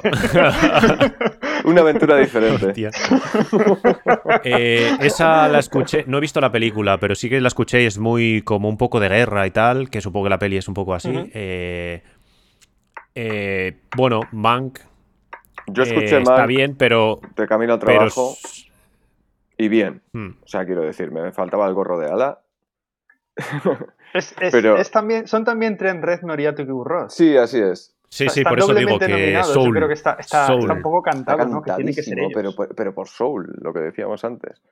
Además, es que cómo es posible, ¿no? Ver a Nine Inch Nails eh, trabajando jazz, para tío. Disney y Eh, haciendo jazz. Es que es, que es, es algo A mí me estalla la cabeza. legendario. Me es estalla la increíble. cabeza solo de Es que pensar. son capaces de cualquier cosa.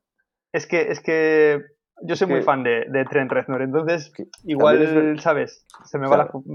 la- se, me- se me ven No, no, demasiado no. los colores. Es normal. Pero es que tengo muchas ganas de verlo recoger un, un Oscar. Pero ya lo eh, tiene, ya lo tiene. Por la red Ya social. lo tiene ¿no? por la red social, Es efectivamente. que, es, que, es que el score de la red social es una Es que, barbaridad. es que eh, eh, cuando, empezó a- cuando empezaron a trabajar con, con, Con Fincher, Fincher, sí, sí. ha sido un espectáculo. Incluso The Girl with the Dragon Tattoo Es que, es que lo increíble. mejor de esa la banda película yo creo que es sonora, la o banda sea, sonora. la- y la intro es que es increíble. Y eso que la versión, claro, no la hicieron ellos, pero es que da exactamente igual. Es que todo está supervisado por ellos. Es como la intro de Seven. Al final es Ujú. como una versión de una canción, si no me equivoco, ¿no? De una canción de Nine Inch Nails. Sí, y la de, y la de eh, la The Girl with the Dragon Tattoo era la versión de Led Zeppelin con la Eso chica es. de Yeah Yeah Yeah. Ya, es Eso verdad. es, eso es. Sí, sí. Eh, todo Entonces, bien, pero una versión al final, claro, O sea- siempre, siempre aciertan. O sea, siempre, de hecho, creo que han estado nominados en estos últimos años. Ahora por de- no, no recuerdo exactamente. De hecho, creo que fue por The Girl with the Dragon Tattoo. Pero al final se han metido a Hollywood en el bolsillo. Estos chicos terribles del rock han llegado y, y hasta el académico más, más pasado de rosca eh, le cuelan cualquier No sé cosa. si habéis, si habéis visto la serie de HBO de Watchmen, Sí, es una pasada Pero- la banda pero sonora. menudo, menudo la despliegue musical esa serie. Madre Sí, mía, hecho- entre, entre las versiones que se marcan de temas Buah, es conocidos. increíble. Eh, hay una versión de David Bowie que además narrativamente está Hmm. metida de una manera Hmm. mm, magistral eh, Sí. y, que, y que suena. eh, tiene una personalidad propia eh, Reznor y, y Ross. O sea, pu- puede reconocer sus bandas sonoras, incluso Absolutamente. en, Las en. Soul. Sí. eh, tiene esos momentos eh, cuando, cuando eh, no, no el personaje principal, que es mucho más jazzy, pero los supervisores estos del, no sé cómo Sí. lo llamaron en, en la Sí. película, el más atrás en castellano, Submundo, no sé. eh, que, que tiene su, su propio tema y es muy minimalista, muy, muy, muy Reznor y Ross. Sí, de hecho Eh, la banda sonora está dividida, si no me equivoco. eh, Es Jean no sé. Baptiste por, un por un lado, que es la parte de, Sí. de más Sí. jazz y demás, y luego por otra parte, que es la que está nominada en realidad, es la, la- la banda sonora de, de Reznor y Ross. O sea que al final Mm. podían haber nominado también a, a Jean Baptiste, pero no lo han hecho. Yo lo veo Sí, pero bueno, está, es- Yo también. Sí, sí, pero bueno, eh, estaba, estaba que he perdido la categoría. ¿Dónde estamos? En banda Eh, sonora. Sí, sí, no, que simplemente se me había ido. Eh, pero no, que está nominado, decías tú. O sea, eh, por Soul están nominados los tres. O sea, Sí. Trent Reznor, Ah, Ross y John Batiste. Ah, pues sí. menos mal. Sí, sí, porque Menos es mal, importante. porque o sea, parte- el rollo jazzístico que le da y Sí, tal. sí. De hecho, es el que toca el piano él. Lo que ref- me refería antes cuando los animadores eh, animaban ahí tal cual tocaba el piano. La referencia creo que era del tío este, Sí, suya. Y están los tres, o sea, están Menos los mal, tres. que porque no es... yo en parte eh, Sí. solo había visto los nombres de ellos y, y me daba rabia por eso al ver eh, comercializar la Mm. No, banda no, sonora por separado. eh, me, me- Vamos, sí, creía que era así. Pues me alegro. Sí, de además es que es una mezcla guay, por eso decía, en Mank, en Mank están eso, Trent Reznor y Atticus Ross solo, eh, y claro, ya habían hecho bandas sonoras antes, sobre todo para Fincher, pero en la de Soul es otro, como que le dan otro rollo, es... Sí. eh, sí que siguen siendo ellos, pero es un poco diferente. Se reinventan un poco, eh, sin, dejar de perder su personalidad. A mí, me, a mí me voló la cabeza la película por 10 millones de razones distintas. Una de mm. ellas fue por, por decir, es verdad, son ellos, pero, están haciendo otra cosa, ¿sabes? Eh, me pareció muy, muy Los pulsos electrónicos que tiene la banda sonora son eh, absolutamente identificables. Si tienes el oído hecho a su música, te das cuenta enseguida. Y cuando lo estás viendo junto con imágenes de Disney dices, no me lo puedo creer. tío, no o sea, sé, no me lo puedo creer. Es una fantasía, es un poco fantasía de, me lo dicen hace 10 años y, digo, ¿a dónde hay que firmar, sabes? Para, para ver de verdad que sí. Bueno, vamos a avanzar con la siguiente categoría, en la de maquillaje y peluquería. Creo que lo he traducido bien, que ya make-up and hairstyling. Y bueno, pues de aquí a mí me faltan algunas. Eh, nominadas están Emma, Hillbilly Elegy, Marraines Black Bottom, Monkey Pinocho. Eh, yo solo he visto dos. Eh, yo he visto pero bueno. cuatro, si no me equivoco. Y de hecho, bueno, en la de Marraines Black Bottom tenemos a otro español nominado, Sergio López Rivera. Pues yo creo, yo creo que deberían ganarlo por Marraines. Porque es espectacular el, maquillaje que utilizan para, para Viola Davis eh, es, brutal y muy bien encajado. Eh, Además de que solo, o sea, como hablamos antes, que es un poco teatralizado todo. O sea, eh, la localización es, bueno, dos escenarios principalmente. Y, claro, lo que le da un poco vida es este tipo de cosas. El diseño de producción, caracterización, maquillaje, etcétera. Y claro, Mank, bueno, está bien, está hace lo que tiene que hacer. Pero yo creo que sí que más Raines de las que. Hay, algunas que no he visto, claro. Pero a mí sí me sorprendió para bien todo eso. O sea, la Viola Davis, todo que lleva, o sea, cómo va caracterizada y tal. Los dientes de oro, eh, las prótesis para parecer más voluminosa, el pelo, el sudor constante y el propio maquillaje, o sea, que está completamente corrido. es que quería. Es, un espectáculo. Que, quería ellas parecerse a la original, o sea, que fuera un poco así como se ve. Además que hacía calor, que te querían representar que hacía, que hacía mucho calor también. Y estaban grabando allí y tal. Y bueno, eh, tú que has visto cuatro, te dice cuál, cuál no has visto. No he visto, no he visto Emma, pero eh, si no me equivoco es, bueno, es la de Anya Taylor Joy. Sí. Sí. Vale. Eh, a ver, pero sí he visto, he visto fotografías, vamos, he visto el tráiler. Bueno, puedo hablar de Hillbilly también bueno, sabemos que Glenn Close está nominada al Oscar y también a los Razzie por el mismo papel. O sea que tenemos aquí una especie de personaje que a unos encantan y otros odian. Bueno, personalmente creo que sí que está guay, ¿no? Eh, Glenn Close es capaz de muchas cosas y en esta película lo demuestra también gracias al, al buen trabajo de maquillaje. Es verdad que Amy Adams eh, sale en la película, está guay, o sea, digo, eh, estamos hablando de maquillaje, está bien, pero es verdad que, bueno, lo que ha conseguido para el personaje principalmente es, que ha cogido peso para la película, no sé si para la película, pero bueno, al final ella se, está, está bien, pero sobre todo el maquillaje de, mm, de Glenn Close está muy bien encajado y la, y la peluquería también. Em, Me hace gracia cómo lo has planteado, es un poco la Glenn Close de Schrödinger, ¿Sabes? Que, la odias o la amas. Y, el, día de la ceremonia se sabrá si gana el Oscar o el Razzie. De hecho, de hecho, yo hubiese, hubiese hecho lo mismo con Amy Adams, ¿no? La hubiese nominado al Oscar y también al Razzie, porque no sabes qué, le, o sea, qué te pasa con ella en la película. Pero, pero le pasa también al personaje. De todas formas, no sé si habéis visto la película, pero simplemente por la red.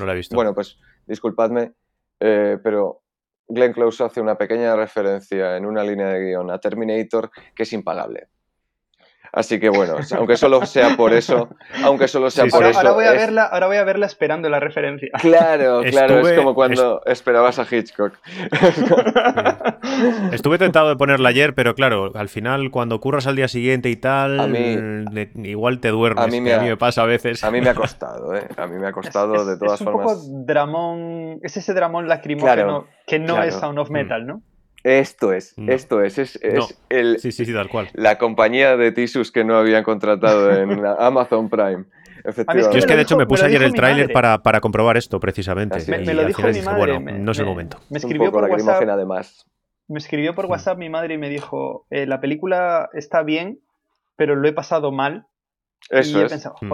Es, es, ¿sabes? Es Sí, una sí, es que película es que, ha hecho difícil no pasarlo mal pasarlo a mi madre. Va a ser lacrimógena de, de meter el dedo en la llaga, ¿sabes? Es que es difícil no pasarlo mal con la película y además es, es una película que, claro, eh, por su condición es, es tremendamente exagerada. Entonces, eh, bueno, entiendo, entiendo la doble nominación de Glenn Close. Pero bueno, el maquillaje está, está guay. Y bueno, Mank está muy bien. El maquillaje es un espectáculo y la peluquería también. Pero pasa Mm. lo mismo, ¿no? Que, que mm, nos encontramos con toda esta estética espectacular, con este trabajo brutal de vestuario, maquillaje, peluquería, diseño, pero al final la película, por desgracia, es como que, mm, pues eso, que no termina de gustarnos, pero ni a Mm. nosotros ni a los académicos. Entonces, es una pena, es una pena que además que hayan Sí. nominado tanto al final, hace falta humillar, ¿acaso? No sé, es una pena. Puede ser, puede ser que en este caso del maquillaje, la de Matt Rainey, le pase un poco lo que a Sound of Metal con el sonido, que es una categoría en la que dices, no solo está casi. bien, no solo está bien, Sí. sino que además tiene Marca una la influencia narrativa absolutamente. eh, Mm. que se nota mucho más. Yo, tú estás viendo. Matt Rainey, yo creo que la primera vez que ves a Viola Davis dices, Sí. Dios mío, qué, qué pedazo de caracterización. Sí, Eh, sí. y qué pedazo sí, de yo actriz. flipé. Porque es Sí, sí. Y yo- digo, pero bueno, ¿cómo está así? ¿Está así ella? es- ¿Qué ha pasado? Ahora hablaremos, es, ahora es hablaremos en actriz. maravillosa, es Ahora maravillosa. hablaremos en mejor actriz, pero es que, bueno. Pero sí, ese- ese- efectivamente. esa escena el en el hotel, maquillaje. Sí. te, te la vende el maquillaje, yo creo, porque no ha, Sí, hecho- sí, no ha sí, dicho sí, ni una palabra y apenas ha gesticulado y, de es. repente esa caracterización eso eh, es. dices, ya estoy dentro de este personaje. Lo ha vendido, ya estoy dentro de, la peli por fíjate, esto. es un personaje difícil, es difícil comprender también, y además ella, ella es complicada en todos los sentidos, pero eh, eh, consiguen que, que em- empatices, joder. O sea, y fíjate que no te lo pone sencillo el personaje, pero yo creo que, que esa representación tan, tan brutal de cómo debía ser esa mujer, y sobre todo hacerle, hacerle em, Sí, recordarla, joder, porque parece ser que esta mujer ha sido completamente olvidada, precisamente por su condición Sí. y por su eh, tendencia eh, a todos los niveles, para no hacer spoiler. Ahora bien, eh, es una pasada. El personaje es memorable. Memorable y además de una calidad pasmosa y los dientes, bueno, pasarán a la historia de, de- de- de los Oscars. De verdad que sí, la imagen de Viola Davis maquillada como ella va a pasar a la historia, seguro. Sí, bueno, veremos. A ver, a ver. Eh, vamos al siguiente. eh, otra categoría en la que no he visto nada. A ver.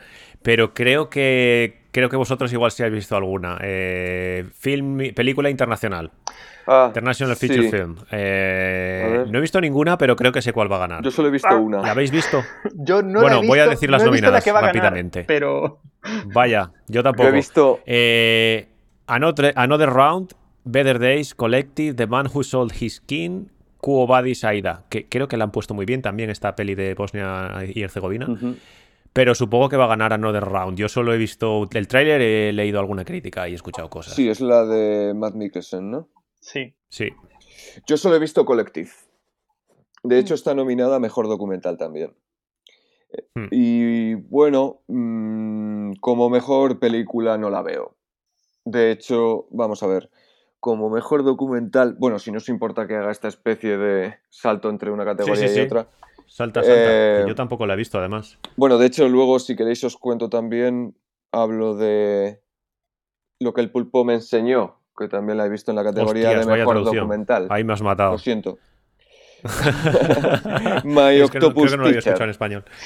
Sí. Bueno, pues eh, nada, lo que estaba comentando de, de Collective no la veo como mejor película, por supuesto porque es un documental, o sea, son cámaras Sí. en despachos, eh, en despachos muy interesante porque, porque además tratan un tema eh, brutal que yo creo que la mayor parte de, de la gente no conoce y, que además eh, la repercusión es, brutal y lo ves en primera persona, cosa que es muy interesante, pero em, aparte de ser un documental, oh, como os diría, muy, muy eh, eh, denso y, y además hacia el final se vuelve cada vez más truculento y difícil, em, si acaso como mejor documental, pero nunca como mejor película, porque de hecho ni siquiera consideraría que es una película como tal, es un documental. Entonces, bueno, mm, muy interesante como, como documento eso para la historia y demás, pero, pero bueno, es, un- es una película sea, es un documental complicado de ver y, bastante cabrón.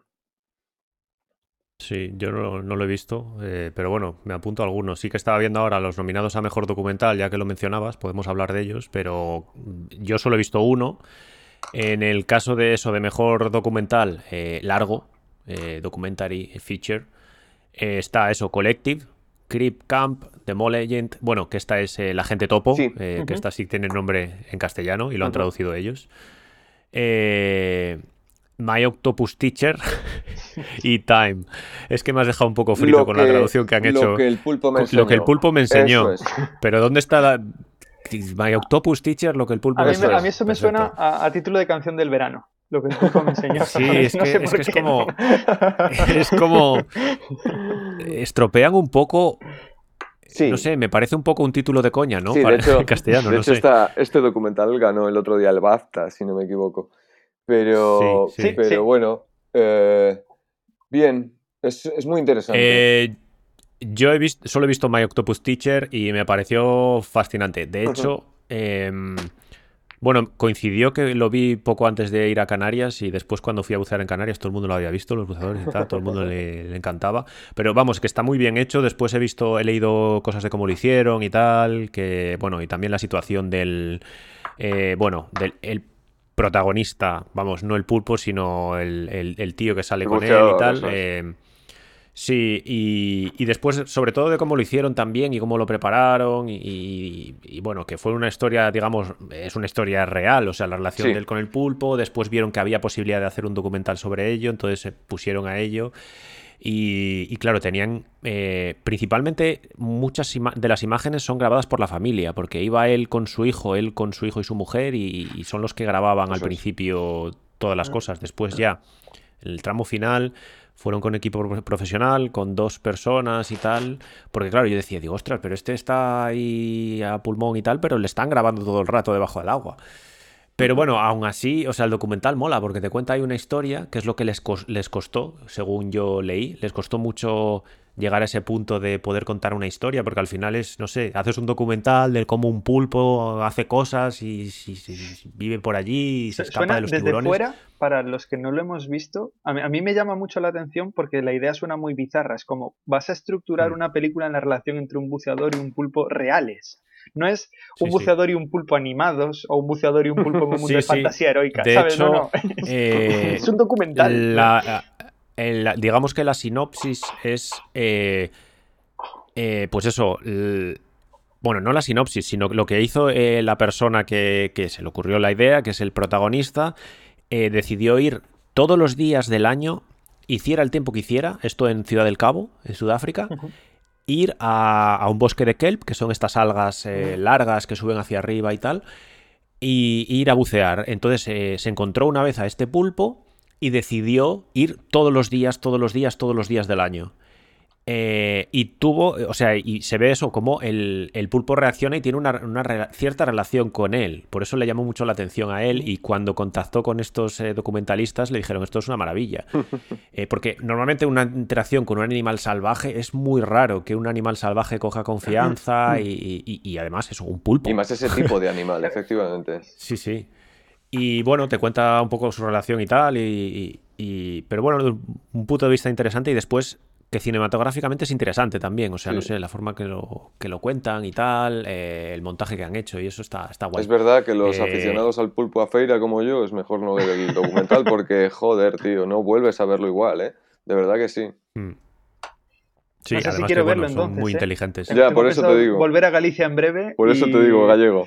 y yo cada vez, yo cada vez que voy me tomo mi buen pulpo, ¿sabes? No, Por eso te digo. No sé, quiero, no sé si quiero estropearlo por el cine, tío. Eh, Bueno, eh, siguiente categoría, saltando para arriba y para abajo. Eh, bueno, documental corto, no he visto ninguno. ¿Habéis no, visto algún me temo que documental A ver. corto? Tampoco.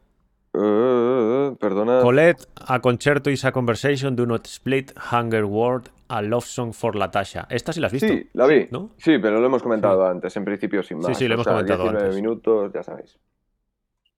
Sí, y una categoría que me he saltado moviéndome para arriba y para abajo, eh, que entramos un poco ya en, creo que las importantes, y a ver si finalizamos. Eh, a ver si acaba la gala. film, film editing, edición, mejor montaje, montaje, mejor montaje en castellano. The Father, bueno, creo que voy a decir los nombres de, estos. Yorgos Lamprinos, Nomadland, Chloe Sao, Promising Young Woman, Frederick Toraval, eh, Son of Metal, Mikkel Nielsen y The Trial of the Chicago Seven, Alan Baumgarten. Eh, no sé, yo en este caso sí que me falta solo una, la de The Father. Eh, sí que me suena el tío este, el Lamprinos, Yorgos Lamprinos, que es un, mítico. Pero film editing, no lo sé. Pues no sabría decirte este año, ¿eh?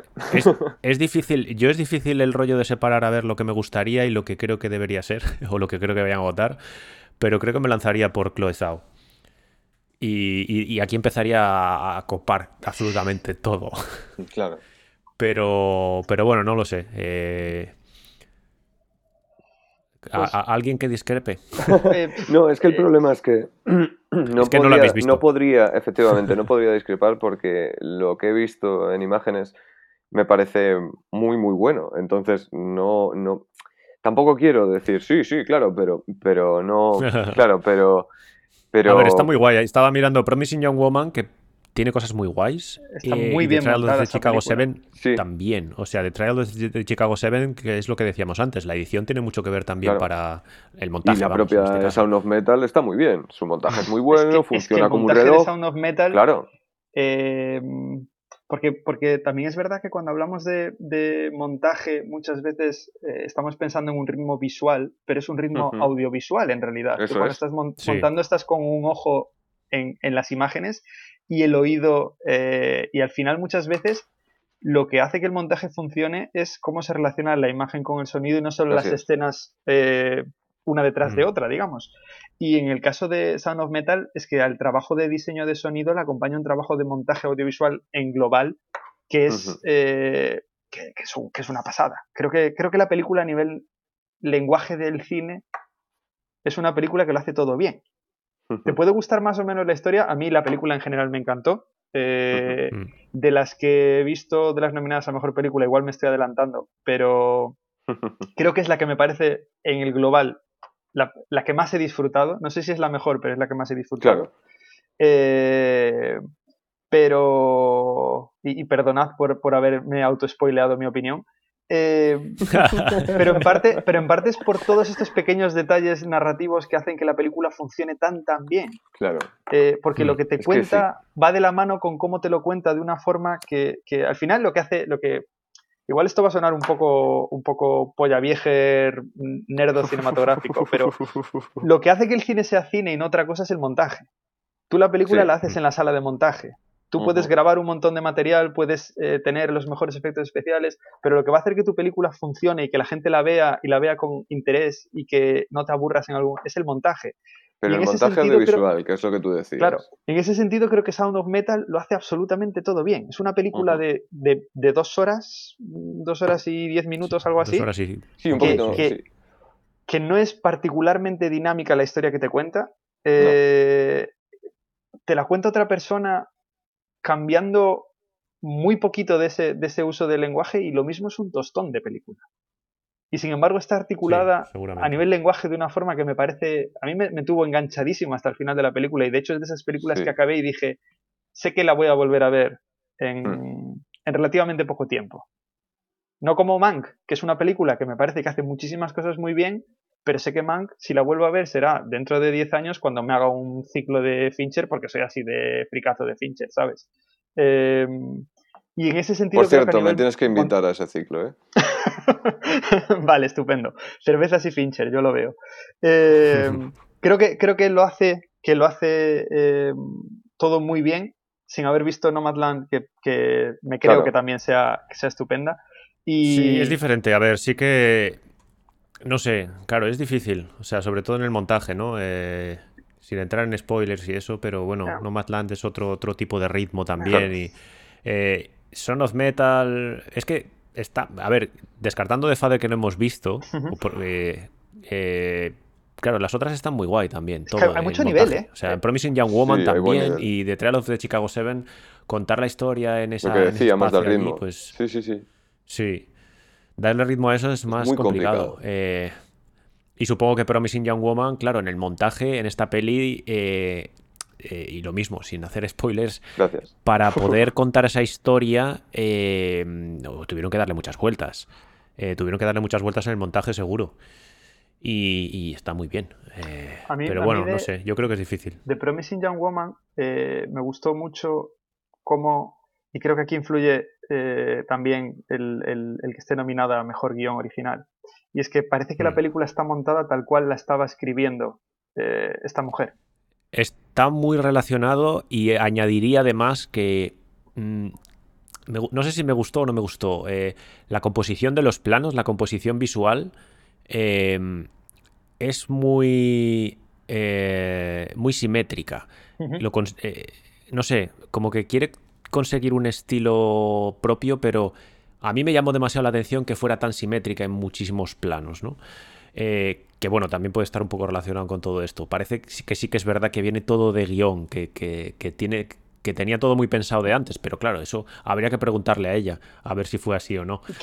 Quizás, el hecho de que sea directora y, guionista hace que tenga un- que- la impresión que me da, vaya, es que la película estaba muy pensada antes de ponerse a rodar, que el trabajo que hizo de, de- de Puede ser. imaginarse la película en su cabeza, cómo, iba a Mm. estar escrita, cómo iba a estar incluso los tiros de cámara y como que tenía muy clara la película que quería contar y cómo iba a contarla y, y creo que eso se nota en la forma en la que está montada. No, no me parece que sea una película que haya dejado muchas cosas fuera en la sala de montaje. Ahora me dices que hay una versión de tres horas y media y, y de verdad me sorprendería lo más grande, ¿sabes? Me parece que es una Sí. película en la que todo lo que esta señora escribió eh, lo plasmó en pantalla y lo... Sí, lo único, algunas eh, acciones o, o cosas que pasan, que pasen en algún momento antes o después, que normalmente en la historia a veces cambia, pero y, y se pueden eh, en montaje variar o añadir al final a- alguna cosa o contar alguna cosa antes para que llegue al final de esa manera, pero, Es que incluso pero la- sí, parece que está muy pensado de sin antes. spoilear nada, la, esa estructura semi-episódica que tiene la, la- la película está Hmm. Sí, muy, muy pensada. Eh, Sí. No sé, eh, tío Borja, tienes que verla. ¿eh? Sí, me estáis poniendo los dientes largos. Eh, Sí, además tienes que verla con Siana. vale, vale, vale, así sea. Sí, sí. Buah, es que a mí, eh, bueno, o sea, es que nosotros es que poco más que nos levantamos a aplaudir. Ah, no, Nosotros, Digo, la, disfrutamos, sí, mu- o nosotros sea- la, la disfrutamos mucho también. Los dos, A ver, ¿sabes? creo que creo que voy a hacer un spoiler pequeñito. ¿De esta película? Sí, Esperad, que me quito no los auriculares. Ah, pero vale, entonces no lo hago, era para que lo escuchara alguien. Pero bueno, no, simplemente la, la- ahora sí se ha quitado los auriculares, ya le- le haré el ok para que los vuelva a poner. Eh, no, es, es simplemente una escena pequeña cuando para un coche al lado de su coche. Sí, sí, la recuerdo, y le la hace un gesto el tío y ella baja y con un bate o algo le revienta el coche, eso me parece una maravilla. O sea, digo, sí, por favor. ¿Qué Y es? normalmente eso, te, quedarías callado y es la típica reacción que quieres ver. O sea, pues te reviento. La que tengo que ver. casualmente es, es La la escena. Ah, estabas escuchando entonces. ¿Lo has escuchado? Es que, es que aprendo mucho, chicos. Aprendo- no me puedo. De todos modos, Borja, por si sirve de algo, es la única escena de la película que probablemente podrían haber quitado y no cambiaría el sentido global de No la cambia nada, no, por eso, Claro, por eso es lo claro, único claro. que, que- que creí que No, podía no mencionar. joder, si sabía lo que veníamos, si está claro que hay que comentar las pelis, creo que sí. Pero No- no bueno, te brevemente, nada tampoco quería romper nada. Te lo juro. Nada, No, además de hecho podría ir, podría ir al principio, al, Sí. al- la mitad, al final, Sí. Bueno, bueno. ma- más o menos por el medio, bueno. pero Nada, nada. este tipo de cosas Está claro es que va a ser la siguiente que vaya a ver, seguro. de levantarse a aplaudir y decir, Dios, este personaje mola mucho. Y bueno, bueno, ya llegaremos ahora, que llegaremos al tema de actrices y tal, pero eh, vamos a ir por orden porque a ver si finiquitamos en breve. Venga. Sí. Dirección. Ostras. Another Round, Thomas Winterberg, Mank, David Fincher, Minari, Lee Sak-chung, Nomadland, Chloe Zhao y Promising Young Woman, de la que estábamos hablando, es. Emerald Fennell. Yo lo tengo clarísimo. Eh, decidme qué opináis vosotros. Pues Mm, ve tú, Borja, ve tú. Es complicado. Porque todos Para sabemos. mí no. A ver, eh, claro. eh, todos sabemos que este premio está eh, sí, vamos, está completamente relacionado con el Oscar a la mejor película y normalmente no se separa. Entonces, eh, bueno, eh, mm, es complicado. Es complicado. Es cierto que, me puedes, faltan Puedes opinar de pelis que no hayas visto también. Gracias. es verdad que, que, que, Another Round estoy seguro que va a ser una película que me va a gustar mucho y por supuesto Nomadland. Y ya después de, lo que me habéis contado de una joven prometedora en, España, hmm. pues, pues la verdad es que, eh, bueno, es evidente que hay, que hay muchísimo nivel. Hombre, es lo que os comentaba antes. En otro año eh, yo hubiese estado muy, muy contento por las nominaciones de Fincher. Yo quiero pensar de algún modo que, que es el momento, ¿no? Todos sabemos que grandes carreras de, de ya, ya, te veo, te veo, Adrián. Eh, no, pero déjame, explicarme, déjame explicarme porque al fin y al cabo eh, yo sé que grandes carreras de, muy buenos cineastas han estado premiadas por películas que probablemente sean menores o hayan estado más cercanas a la academia por diversos pareceres. Ahora bien, eh, a mí me encantaría que de una, vez por todas Fincher tuviese su, su, cabezón dorado y al final, bueno, pues se hiciese justicia a toda esta carrera. Es verdad que no es el momento por la película que es, pero ha ocurrido en otras ocasiones. Eh, no lo sé, no lo sé. El, el, hooligan, el eh. hooligan de Fincher que llevo dentro, como, como le pasa a Jero, estaría muy orgulloso de él.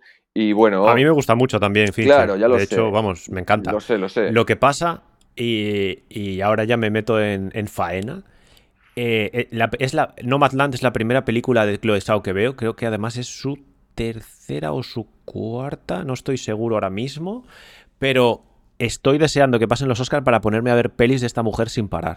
O sea, me parece un. Bueno, eh, igual es un poco de friki, ¿no? Pero a mí esa peli me ha llenado. O sea, es una brutalidad. si no me equivoco, se estrena el día 30 de abril en, Disney Plus. Sí, en Star. sí, se estrena a finales de abril. bueno, aquí por lo menos el 20 algo, que no sé si el 26, y después en cines, que es lo que mencionaba antes, ah, eh, por lo menos en UK, eh, a mediados de mayo. Bueno, a mediados de mayo no, el día 17, que es cuando los abren, porque están cerrados, llevan cerrados ya yo que sé cuánto.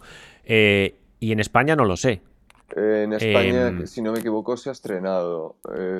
Ah, ya Tendría que comprobarlo, no estoy seguro, chicos. Sí, bueno, no pasa nada. Eh, pero vamos, sí, para mí. de las salas, por desgracia. Ha sido un descubrimiento brutal. O sea.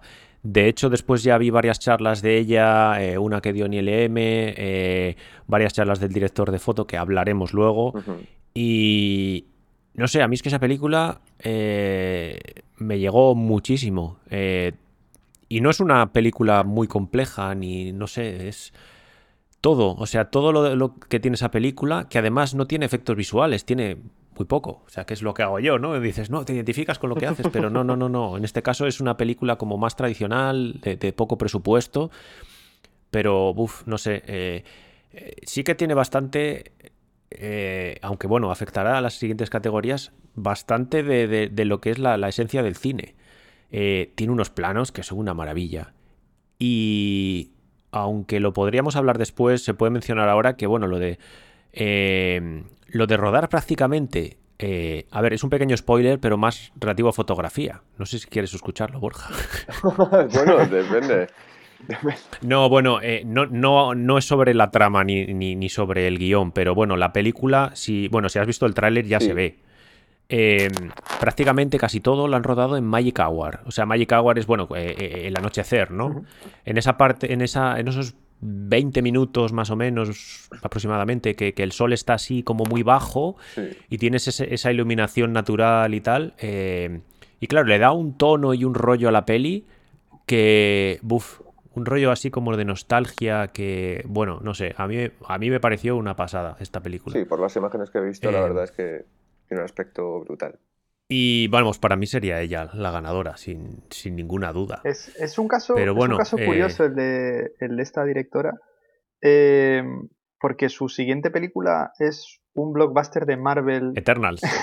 es como. Está, está, acabándose ya. Sí, eh, que, me genera muchísima curiosidad. Yo, yo la primera vez que oía hablar de, de Chloe Chao, no sé si pronuncio bien el nombre a todo esto. Eh, sí, yo tampoco, porque cuando lo he escuchado eh, se pronuncia como muy chino, muy yao o algo así. Oí hablar de The Rider, bueno, leí algunas críticas de The Rider, que es su película anterior. Yo de hecho la tenía, sí, la tenía en filming como favorito. Y yo la tenía, la tenía en mi lista de pelis para ver, pero lo típico que, como el tema no es especialmente llamativo, eh, va de un tío que hace rodeos, al parecer, y mm, es una cosa muy americana que, me queda un pelín lejos, y era como, eh, seguro que está muy bien, que es una película independiente que está muy bien y tal, pero ah, ya la veré, ya la veré en otro momento, cuando no tenga algo que me, llame más. Y ahora, viendo el, revuelo que está levantando Dan digo, oye, que, lo mismo, te estás perdiendo una pedazo de directora. Lo mismo, claro. Y, la primera película que vas a ver de ella está bajo el control de, absoluto de Marvel, que, va a ser lo menos personal que haga nunca esta, esta mujer en, su vida. Marvel ahí fichando talento. ¿Hay tráiler de Eternals? No. Sí, ¿no? No. Ah, no, vale. Ha salido hoy uno de, de Shang-Chi, de Marvel. ¿No hay tráiler de Eternals público? No. ¿Tú has visto un tráiler? Ah, vale. Adrián. Vale, vale, entonces no, no digo nada. Joder, Adrián. Joder, vaya. Es que hay cosas de las que no puedo hablar. no, no hay tráiler de Eternals. No, hay tráiler de Eternals. Para el común de los mortales, no. Eh, es que hay, muchas cosas que, yo no sé si son públicas o no. A veces tengo que asegurarme. ¿Sabes qué? Puede ser, puede eh, ser que en alguna. Que en como siempre en las. No, es que ya sé dónde lo he visto. No, no, no, no es público. La verdad que lo dices eh, Vamos a volver a hablar de la carrera indie de esta señora. creo que sería. Creo que sería un mal año para premiar a Fincher eh, si hay una directora que haya hecho una película que se merezca más el premio a, mejor dirección. Creo que. Eso sin duda, eh, estamos. Igual estoy ignorando demasiado Minari, que es una película que debe estar muy bien, pero que como no la he visto y como no viene con tanto. Yo tampoco la he visto. ¿Sabes? Eh, parece un poco como la, el patito feo de las nominadas.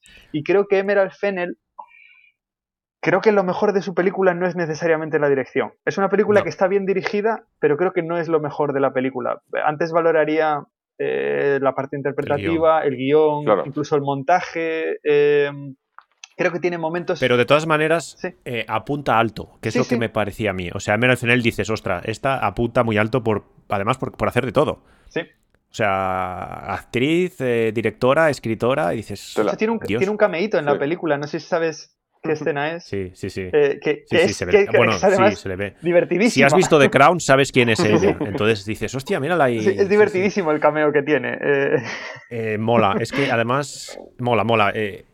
muy estereotipado y tal, mola mucho, sí. Está muy guay.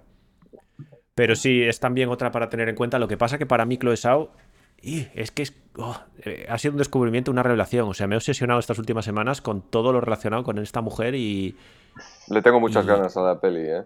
y bueno, he visto varias charlas y de hecho, bueno, vamos a seguir saltando de categoría y a ver si avanzamos y acabamos ya. Porque quería hablar también de la, eh, de la cinematografía, eh, pero hay una categoría antes. Eh, diseño de. Bueno, costume design, diseño de vestuario. Emma, Marraines Black Bottom, Mank, Mulan y Pinocho. Eh, Emma no la he visto. Sé que he visto imágenes que tiene, bueno, unos vestuarios muy bonitos. Sí, además tradicionalmente el cine de este tipo suele llevar. Es un poco cliché, ¿no? Que gane la película de cine de época. Sí. Parece, que es una película con un vestuario impresionante de, los años 40. No luce tanto como si haces un buen vestuario de cine. Y no digo que no lo merezca, ¿eh? Solo que me parece un cliché que, siempre haya una película del siglo XVIII, XIX nominada en la que las mujeres llevan unos vestidos y unos corsés y tal, que uy, qué, vestuario tan bonito. Eh, en este caso, bueno, no sé. Mm, yo es que incluso. no sé. Marran y Black Bottom. Podría ser. Eh, lo que hablamos antes de la caracterización y todo eso le da muchísimo a, la historia. Y Mank, tres Lo que pasa que, bueno, está un poco.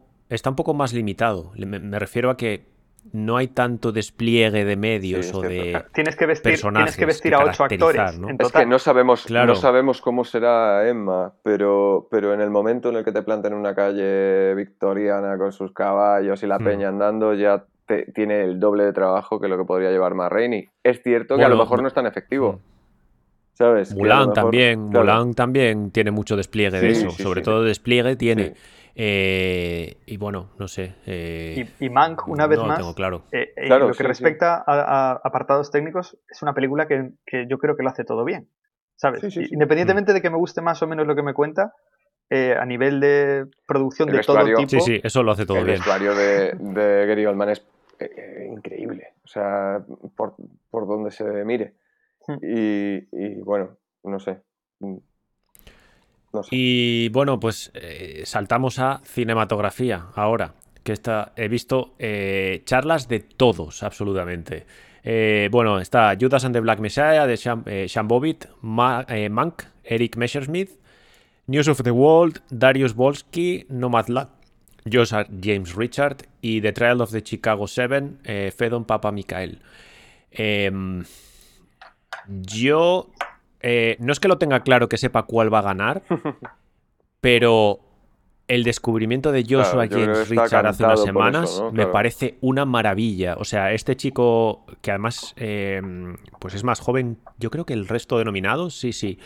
Eh, y sobre todo, de hecho os mandé una charla, no sé, si, podéis verla la veis, no, sé si tiene subtítulos, pues es en inglés, pero esa charla la vi entera, vi también otra de él con, con Chloe que nos dieron en ILM y la pasión que tiene este hombre por hacer cine y, contar historias y, no sé, pero va más allá, o sea, va más allá de muchos. Ya no te habla solo de cosas técnicas, es la pasión que tiene por contar cosas, eh, hacer cosas, porque además de hecho es también el, diseñador de producción. Mm. El, el, production designer de la película. Es una película pequeñita, o sea, eran 23 personas, lo dice él. 23 eh, personas de, eh, de la crew. Eh, más los actores, eh, bueno, y actores y actrices, o sea, había dos, o sea, una actriz y un actor. El resto de personas que participan en la película son personas eh, reales, o sea, no son actores y actrices profesionales. Son personas que viven así y, actuaron en la película, que a algunos parece mentira que, no sean actores y actrices. Em, para mí eso, sobre todo la pasión que he visto de Joseph James Richard y este tipo de planos y hacer la película en eh, Magic Hour eh, eh, tiene unos planos súper bonitos que para mí también a veces eso es el cine, ¿no? De evocar algo maravilloso. O sea, es lo que me parece este director de foto. Sí, de hecho, esta em, categoría tradicionalmente, al igual que lo que hablaba Jero con montaje, hmm. es para lo que venimos. O sea, es a lo que vamos al cine, a ver fotografías en movimiento, que precisamente, y voy a hacer de polla vieja en este momento yo también, eh, eh, al final eh, te mantiene pegado a la pantalla siempre y cuando estés viendo que cada fotograma es una fotografía perfecta. Y por lo poco que he visto mm. de Nomadland, con tal de no, de no hacerme spoilers, es evidente que probablemente sea la que se lleve el. A ver, no es tan. A ver, siendo un poco más objetivo, no es tan fácil, pero eh, hay muchos que apuntan a Eric Massesmith por, por, por Mank. Eh, escuché también alguna charla suya y claro, es que ha hecho cosas muy guays, eh, sobre todo el tratamiento en blanco y negro y tal. Em, pero quizá eh, no lo sé, o sea, eh, también fue el director de foto, no sé si de toda la serie o de parte de, la serie esta de Netflix de, de Fincher. Eh, sí, de Mindhunter. Sí, de Mindhunter y, y por ejemplo, el tema, el tema del blanco y negro y rodar, contaba en la charla de rodar en, ¿cómo se llama? cuando ruedan de día pero lo hacen de noche y ah, este tipo de cosas, ¿no?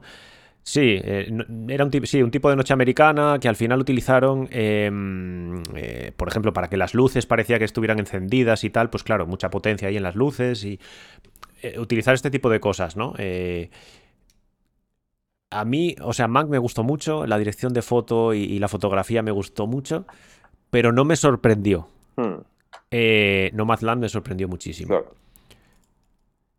Eh, y quería contar otras dos anécdotas de Judas y de Trial de Chicago 7. ¿Queréis pronunciaros en alguna cosa? ¿Qué os parece alguno de los ganadores? Eh, los posibles ganadores. Yo es que la única que no he visto es, es Nomadland. He visto solo material promocional y tiene a nivel mm. visual una pinta increíble. Además, creo que hay, hay un factor que cuenta mucho en, esta categoría y es la, una cualidad casi paisajística de cómo entienden los americanos el, cine. Hmm. Y la impresión que me dio por los trailers es que precisamente Nomadland encaja con esa definición de lo que, de lo que la academia entiende por buena fotografía, en hmm. el sentido en el que podían entenderlo con, la, con los westerns de John Ford, ¿sabes? De ese encuadre de eh, la naturaleza, de el, terreno, digamos, y esa creación de espacio y jugar con la luz en, esa, en ese sentido, más que lo que puede ser una iluminación estupenda en interiores. Eh, entonces me parece que, es una película que, de cara va como favorita en ese sentido. Eh, y, no, y no digo esto para nada como un, como un demérito, en plan porque luce más cuando haces fotografía de unas praderas que de, que de un interior, pero, pero sí es verdad que si está bien hecho, eso llena muchísimo la pantalla. Y, y si, te, y, si, y si, eso evoca, si, si, consigues esa fotografía que te dices, es poético, este, este plano, eh, eh, me toca la patata solo porque está encuadrado como Dios, eh, em, yo eso, por eso quiero verla en un cine, en una pantalla gigante. O sea, y hay gente, de hecho, ¿cuál fue? Creo que fue la charla que dieron en ILM que le decía, dice, yo es que decía la, que lo habla, la que los entrevistaba un poco, llevaba la charla, dice, es que quiero ver esta película en el cine, estoy deseando verla en el cine. Em, y por añadir un par de cosas más, ya que vi unas cuantas charlas de los directores de foto, eh, eh, que cuentan cosas súper interesantes, que está guay después de cómo hicieron los planos y tal. Por ejemplo, en Judas and the Black Messiah, eh, no son spoilers, eh, pero bueno, hay uno de los protagonistas, que es el que los lleva en coche y tal, es un tramo al principio de la peli, que va a recoger a, otros en un coche a la puerta de una especie de bar o pub y transcurre todo eh, hasta que llega a recogerlos. Eh, el plano va siguiendo el coche. Va siguiendo el coche primero de frente, después desde la ventanilla del conductor y va siguiendo al conductor ahí durante un rato, eh, durante unos cuantos segundos. Lo que pasa es que han hecho un plano secuencia con eso en el que cuando llega a recogerlos se montan en el coche y de repente la cámara se queda fija en, bueno, en el suelo el coche se va y gira y, ve al coche irse. Ah. Y contar un poco estas cosas de cómo lo hicieron, que era muy curioso, era, al final era sencillo, pero bueno, eh, la cámara iba montada en el coche y después consiguió con, una especie de una especie de clip eh, eh, desmontar la cámara de, de, la estructura y montarla en una, en una steady para girar para girar y seguir al coche. Este tipo de cosas que cuentan que casi no te das cuenta. Y al final eh, ves el plano, de hecho me lo he cortado, os, lo podría mandar luego. Eh, lo he cortado de la peli. Eh, el plano secuencia y justo cuando entran al coche hay un pequeño movimiento, una pequeña vibración, es justo cuando aprovechan para cambiar el, engranaje de la cámara para poder hacer ese movimiento. Y otra cosa de, Trial of the Chicago 7, en el último plano, eh, cuando el. Eh, bueno, eh, Joseph Gordon Levitt se levanta. Em, está muy guay además, es un plano secuencia también. Y en el espacio que se rodó en un espacio real, o sea, no era un decorado. Era un. No sé, no sé si era en Chicago siquiera, creo que no, pero. Pero bueno, era un sitio físico que no era un decorado. Entonces, en un decorado tienes sitios por los que meterte y meter la cámara o ponerla más lejos. En este caso no. Y es un plano secuencia en el que, bueno, se ve a Joseph Gordon Levitt, eh, después se ve a como su jefe que se enfada porque se levanta, eh, después sigue a este un poco por el pasillo y que se va de la sala, se para con unos, eh, unas personas que están haciendo, están dibujando a los, a los enjuiciados. Después sigue y muestra un poco a todos los, bueno, a los que están, al abogado de ellos y a todos ellos, a todos los protagonistas de la película y tal se va yendo hacia atrás y se va yendo hacia arriba con un movimiento como de grúa. Pero claro, no había espacio, que es lo que contaba, no había espacio para hacerlo, o sea, no, no, se podía meter una grúa allí. y lo que hizo fue construir unas escaleras eh, de madera hmm. eh, y tener un operador de Steadicam muy bueno. Oh. Que oh. todo, todo eso se hizo con Steadicam. El tío fue subiendo por unos escalones, ti, ti, ti, y parece. Eh, podéis volver a ver el final, ahí ese, es un minuto o menos en el que dices, ostras, y fue un tío subiéndose por una escalera y dices, joder, o sea, este tipo de cosas a mí me mola. Ese tío tiene unos lumbares eh, entrenados en el gimnasio. tiene las rodillas infiltradas desde... Eh, porque, porque yo estaba pensando, cuando dijiste el último plano, no recordaba tanto ese paseo por la sala como ese movimiento de grúa que, se va alejando eh, del foco de la acción donde están los, protagonistas. Sí, sí, ese movimiento de grúa, que claro, es, es, lo. Yo no me fijé tampoco, me pareció un plano secuencias y tal, pero es un plano secuencia que no corta. Pero sí, ese movimiento de grúa eran unas escaleras que además entiendo que, claro, esas escaleras, o sea, esa estructura y tal, bueno, se pudo hacer. No lo sé, pero se pudo hacer en, en VFX, se pudieron borrar, ¿no? Pero yo creo que igual no, igual se metieron eh, justo cuando él apunta hacia otro lado, ¡pum! Escaleras y sube. claro.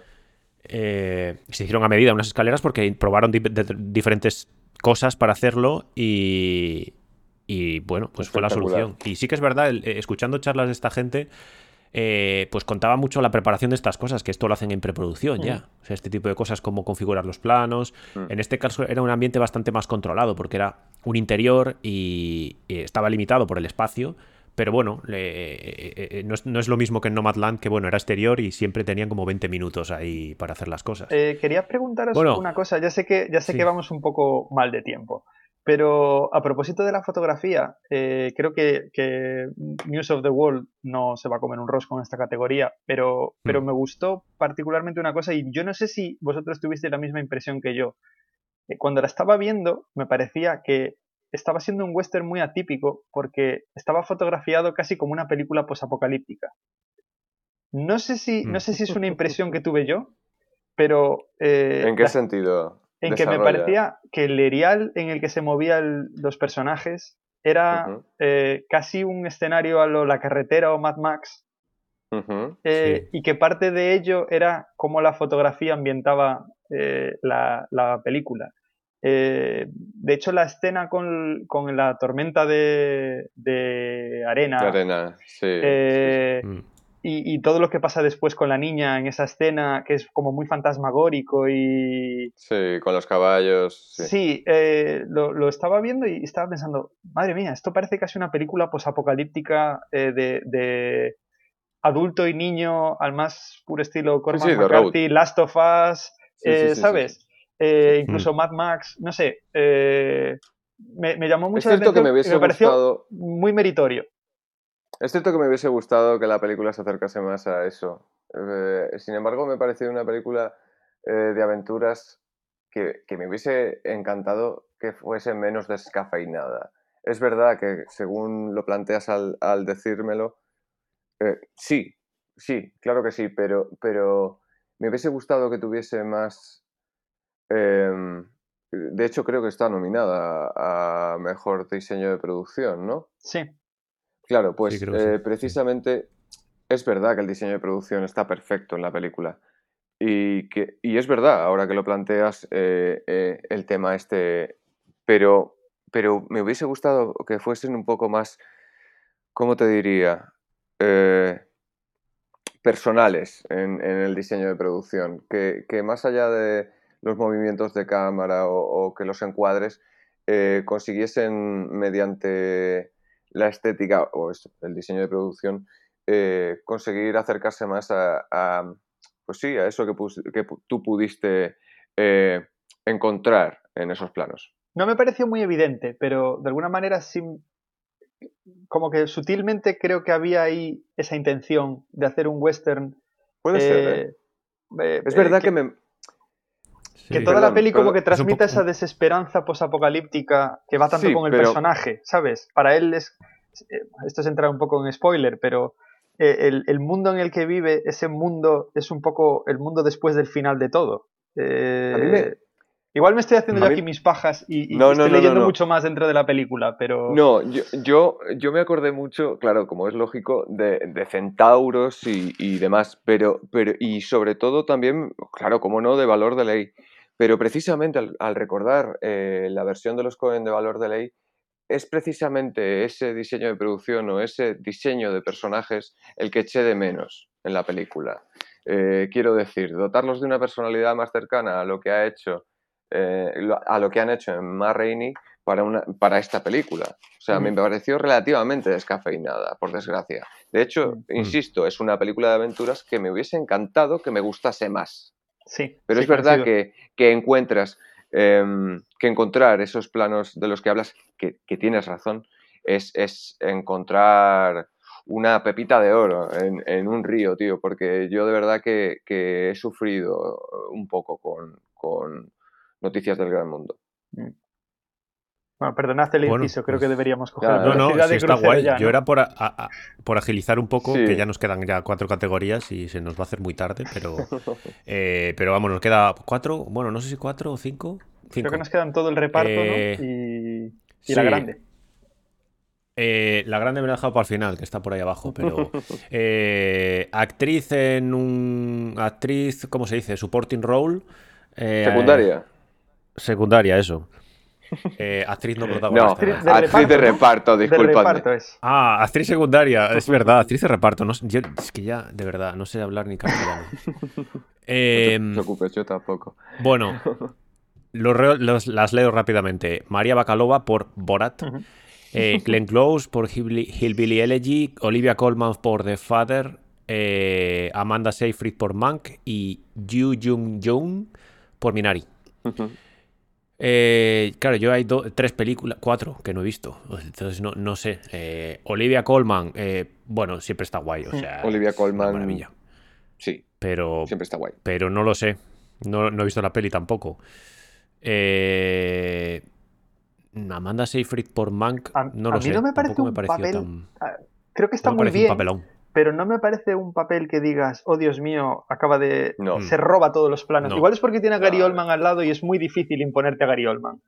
No hemos visto Minari, pero aquí podría ser esta. Ha ganado el BAFTA. Yo la veo, yo la veo. Es mi, o sea, si fuera una quiniela en plan que me ha puesto pasta, yo diría que gana la señora de Minari. Eh, que no significa que igual sea la que más me guste, pero yo apostaría mi pasta a la señora de Minari. Sí, sí, de hecho es la, es la que ganó el BAFTA, no me estoy equivocando, ¿no? Eh, juraría no que, estoy seguro. Que sí, que es la que ganó el BAFTA. Vamos a hacer ahí eh, un, fact check súper rápido. Sí, yo sí, sí, sí, sí, sí que sí, sí. Mejor actriz secundaria, sí, eh, señor.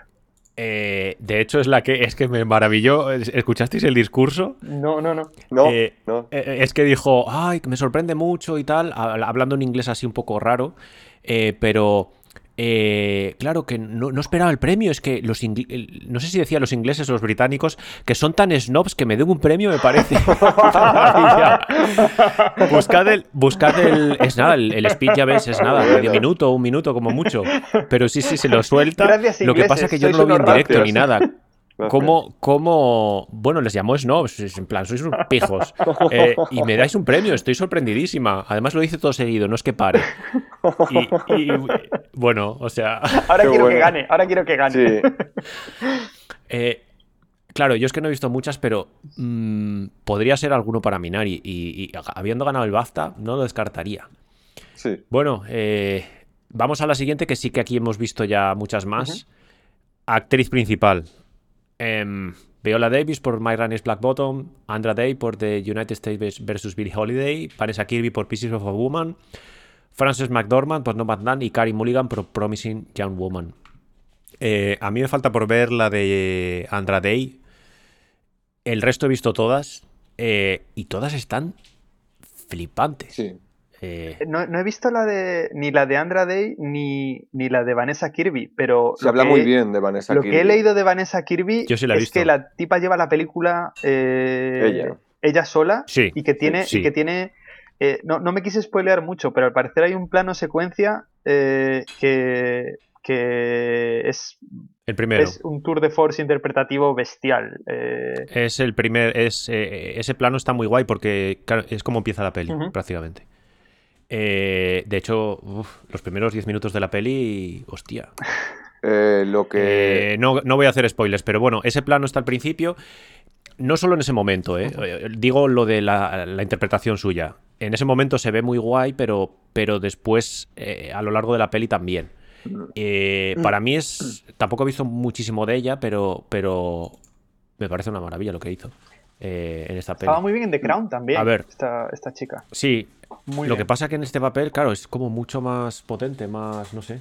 Lo que va a ser una pena es eh, Frances McDormand y Viola Davis, ¿no? Va a ser complicado que vuelvan a subir, ¿no? Eso va a ser Highlander, solo puede quedar una, ¿sabes? Claro.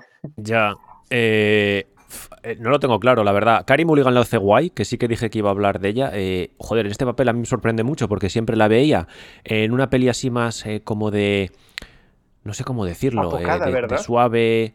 Sí, sí, sí, un poco así. O en Drive. El papel que tiene en Sí. Drive era como el, el- el patrón, un patrón que tenía, ¿no? Mm. Eh, no he visto eso- no había visto absolutamente todo, pero aquí, bueno, está brutal. Es que además O sea, tiene un registro, Cambia de registro. súper amplio en esta película, porque eh, Sí, es un personaje sí, hace varias cosas. Es un personaje sí. con el que puedes empatizar mucho y al mismo tiempo puedes sorprenderte mucho otras cosas que hace y dependiendo de una escena o de otra, es- de alguna manera es el conjunto de su personaje eh, eh, describe muy bien a, a- a un personaje muy complejo. Pero si la vieras escena por escena podrías tener reacciones incluso eh, opuestas de, lo que te transmite esa persona y, lo lleva con una solidez, esa, mm, psicología tan compleja de su personaje, eh, que, es, no sé, a mí me parece que, la película también, en, cierto modo, es ella y todo lo que está construido alrededor de, de su personaje y su interpretación. Yo se lo daría por dar. Yo se lo daría a Francis, pero Va a estar difícil, digo, ¿eh? no lo sé. Se te ven los difícil, colores, pero... Adrián, se te ven muchísimo los Ya. colores con Nomadland. No, pero bueno, es que Francis McDormand es como, no sé, es una maravilla. es un de mujer, valor no sé. seguro. De es hecho, un valor seguro. ¿Alguien ha visto en los alguna- BAFTA, en, lo- en los BAFTA estaba escuchando Sí. que estaba nominada y de, de hecho debía estar como en el vídeo y al parecer no, no vi ningún vídeo ni nada de la ceremonia esta, ¿no? Pero no apareció y decían que es que, que estaba por ahí eh, en el monte. Eh, y es que es tal cual, o sea, este, este, este papel es como para ella, total. Es Qué como, mujer, pues Qué eso, mujer, qué maravilla. Yo creo, yo Eh, creo que no lo sé. puede dar el- el- la campanada a Vanessa Kirby por la razón de que Viola Davis y Frances McDormand, las dos tienen Oscar. Y, Claro.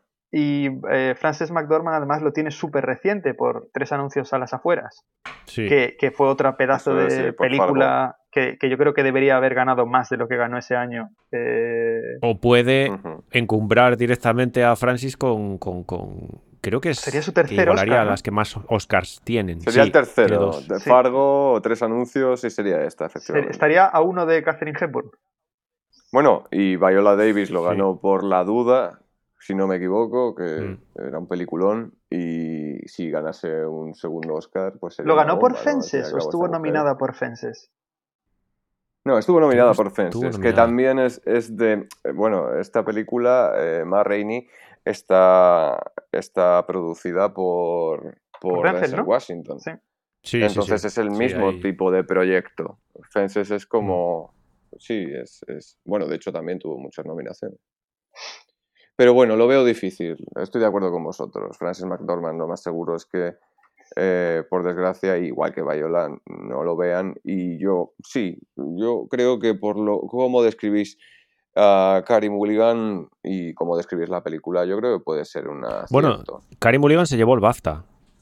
Eh, ¿Se llevó el BAFTA? Eh, ¿o si no me equivoco, sí. ya? Porque estaba escuchando, de- o sea, estaba pensando en un en una entrevista que escuché de ella, que estaba cuando le dijeron no sé qué, en un tren aquí en Londres, no sé qué. No, Y yo creo se que llevó- sí. la película se llevó mejor film británico y guion original. Perdona, estoy haciendo el, el típico fact-check cutre en Google eh, ahora mismo. Sí, sí, sí, sí. No, es que, al pelo. no, de- debió ser, debió ser la- lo que me sonaba la reacción igual a la nominación de los Oscar, me parece, cuando le preguntaban, me sonaba de esta Mm. entrevista. De todos modos, vaya Eh, categoría, bueno, qué no sé. calidad. Eh, bueno, pues eh, la siguiente es eh, actor en supporting role. Eh, aquí están Sacha Baron Cohen por The Trial of the Chicago Seven, Daniel Kaluuya por Judas and the Black Messiah, Leslie Odom Jr., One Night in Miami, Paul Ratchie por Son of Metal y Lakeith Stanfield por Judas and the Black Messiah. Aquí eh, yo diría que Daniel Kaluuya. Sin haber visto One Night in Miami, eh, diría que Daniel Kaluuya. Eh, como segunda opción, Sasha Baron Cohen. Yo, en efectivamente, yo ya Seven, a las alturas que estamos de la gala, yo directamente Sacha Baron Cohen por el maravilloso papel que hace en el juicio de los siete de Chicago. Eh, El personaje mola mucho. A mí me parece juego, que tiene un carisma increíble, la historia real es, es, es tremenda y, y el- bueno, en, gra- en un montón de escenas se come a varios actores. Eh, date cuenta de que son los Oscar Sí, tienes razón. Hace falta razón. plurali- plu- pluralidad, etcétera. Sí, sí, sí, sí. Y después, Daniel Kaluuya hace un papelón en Judas and the Black Messiah. También. Yo o sea que, tengo un- Entonces, Mm. problema con esta categoría este año.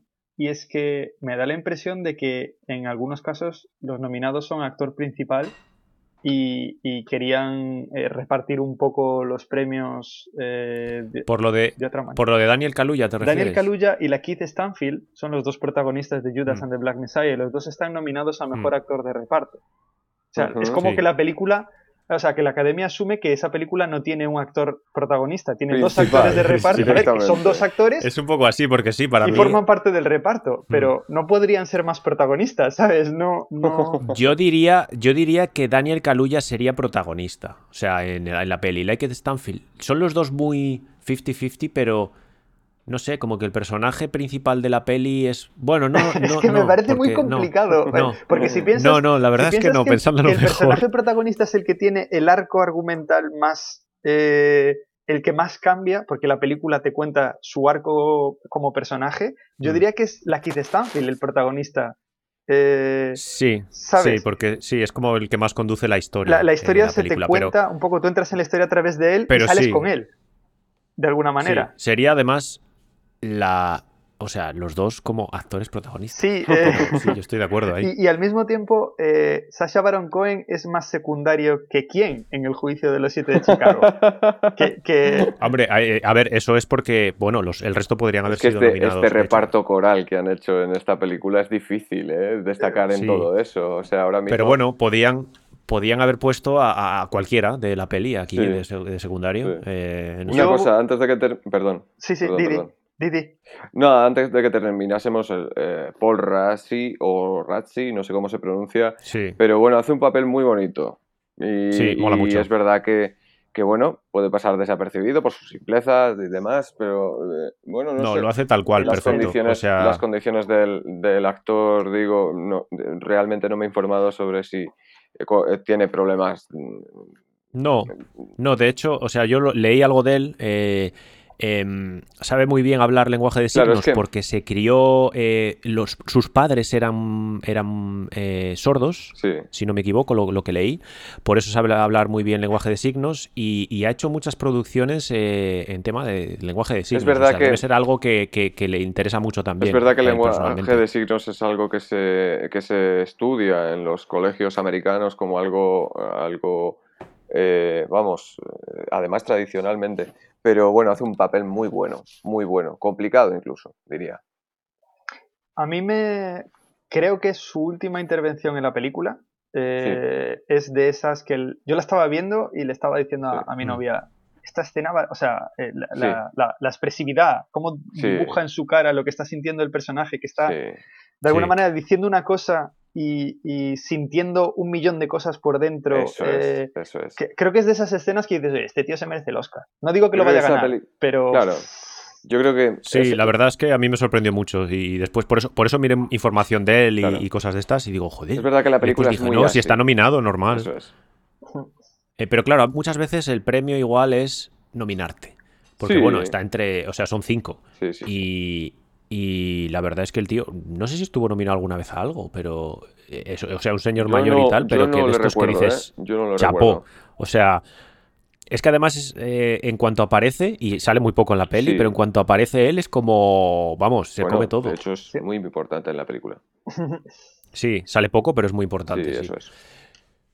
Bueno, eh, nos quedan dos. Solo. Protagonista, actor protagonista. Actor ¿no? protagonista. Y bueno, está Riz Ahmed por Son of Metal, eh, Chadwick Boseman por Marranis Black Bottom, Anthony Hopkins por Edola, en, es- en inglés, venga, por The Father, Gary Oldman por, Ban- por Mank y Steven Yeun por Minari. Yo lo tengo clarísimo y yo creo que va a ganar. Sí, eh, ¿Quién va a ganar? yo creo que va a ganar Chadwick Boseman. yo también. Creo que, que- Yo creo que esto lo tiene clarísimo todo el mundo porque es el mejor papel que ha hecho nunca. Sí, sí. creo que Y les encanta hacer esto. O sea, póstumo. es que es que ahí confluyen Póstumo, un montón de sí. cosas. No solo que sea un, un gran papel, que lo es, y, y sería merecedor de premio, yo creo, eh, eh, a pesar Por de, sí de mismo, eso sí, es. por sí mismo. Pero esto del Oscar póstumo, además un, actor que- encanta, encanta. eh, que en el momento actual es tan icónico Eh, que tuvo año- éxito con Black Panther, además, porque En- siempre le deben Mm. esa, esa, mm, sí, ese Sí, sí. respeto a las películas taquilleras. Al fin y al cabo, durante muchos años fueron muy denostadas, pero de un tiempo a esta parte, y precisamente con Black Panther se hizo, eh, han respetado mucho pues, a estos actores que, bueno, que se ganan las habas con Marvel y que mientras tanto hacen estas maravillas. Y después que eh, eh, el icono, bueno, el icono fue Black Panther, como dices, pero el actor yo creo que también lleva parte de eso, ¿no? Eh, lo que es, eh, sobre todo allí, ¿no? Y representar a, Absolutamente. a, Hace un papel. a- a- a gran parte de la población. sí. Y además Y de- eso, que Y de verdad que te encoge el corazón saber que es su última película. Porque lo sabes, Sí. nada más verle al, al comenzar, pero cuando termina la película da mucha rabia.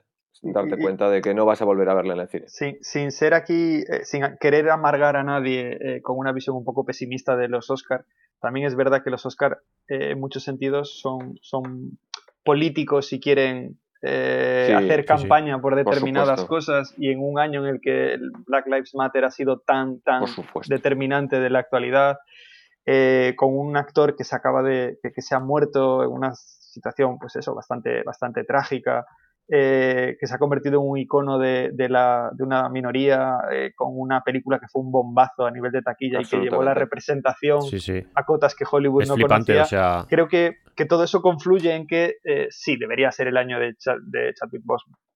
Eso es. Sí, además es que lo hace muy bien. Claro, o sea, yo ya antes de ver la película suponía y tal, eh, digo, bueno, lo, lo están por un pequeño- mencionando mucho para el Oscar y lo ves y dices, ah, pues sí. Es un Por un pequeño apunte, un pequeño apunte, igual que hablabais de lo del tema de Soul, él aprendió las eh, digi- sí, a, a digitarla con la, con la trompeta y lo hizo además con un esfuerzo brutal, tengo entendido. Así que realmente mm, interpretaba la música que hacía a pesar de que el planteamiento de la película sí. hacía que no pudiesen tocar. Pero Sí, lo comentan, lo comentan en el documental de, es. de Netflix Sí. eh, de cómo lo Sí, hicieron. es. eh, es un eh, espectáculo. y sí, sí, decían todos los compañeros como, como o sea, él quería, eh, decía, no, no, pero yo quiero, si estoy tocando, aunque toca- no tocaba evidentemente, yo quiero, quiero presionar y quiero hacer como si estuviera tocando de verdad. O sea, Eso es. eh, y después, bueno, el papel que hace está muy guay. Mm. Eh, mola mucho.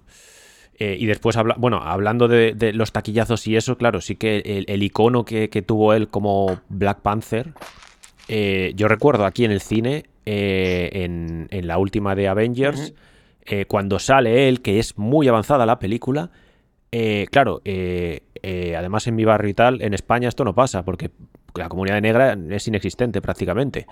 Pero eh, mucha gente se volvió loca en el cine. Yo lo recuerdo. Eh, Black Panther, En, Black en- Panther. en y digo, Infinity War joder. hay un momento en el que el Capitán América dice algo así como, porque dicen, ¿a dónde nos lo vamos a llevar? Y dice, conozco un lugar. Y empiezan a sonar unos tambores tribales que obviamente... eh, y, y- y- Sí. y parte del público se puso en, pli- en pie a aplaudir porque eso era el... el como la, la entrada de, de Black Panther, o sea, el, el nivel de Mm. representación Sí, sí, a ver, es todo muy espectacular. eh, sí, sí. que ha conseguido este tío para, para una minoría que nunca ha tenido su superhéroe, ¿sabes? A es. este nivel, de hablarle de tú a tú a un Spider-Man, a un Iron Man, a un... eh, aquí se vivió a lo bestia. Yo flipé, no había visto nunca Mm, nada Qué parecido. bueno, qué bueno. También, también gracias a, al Ludwig Göransson, que hizo esa Ah, sí. melodía Ujú. súper Ludwig identificativa con, con eso. Ludwig Göransson está haciendo muy buen trabajo en bandas sonoras Sí, sí. y de verdad que el trabajo que ha hecho con Mandalorian es espectacular. Y, Mm. y especial mención también, a pesar de que no está nominada, utilizando esto que has comentado, eh, la banda sonora de Tenet es un espectáculo y es de las pocas que no firma Hans Sí. Zimmer y ha hecho un trabajo muy, muy, muy a la altura. Sí, mola. Yo creo que, bueno, igual no está nominado porque dice, bueno, este ya, Bueno, ya este tiene ya la lo tiene todo hecho, Disney, ¿verdad? tiene- Entre Disney Pero sí, no sé.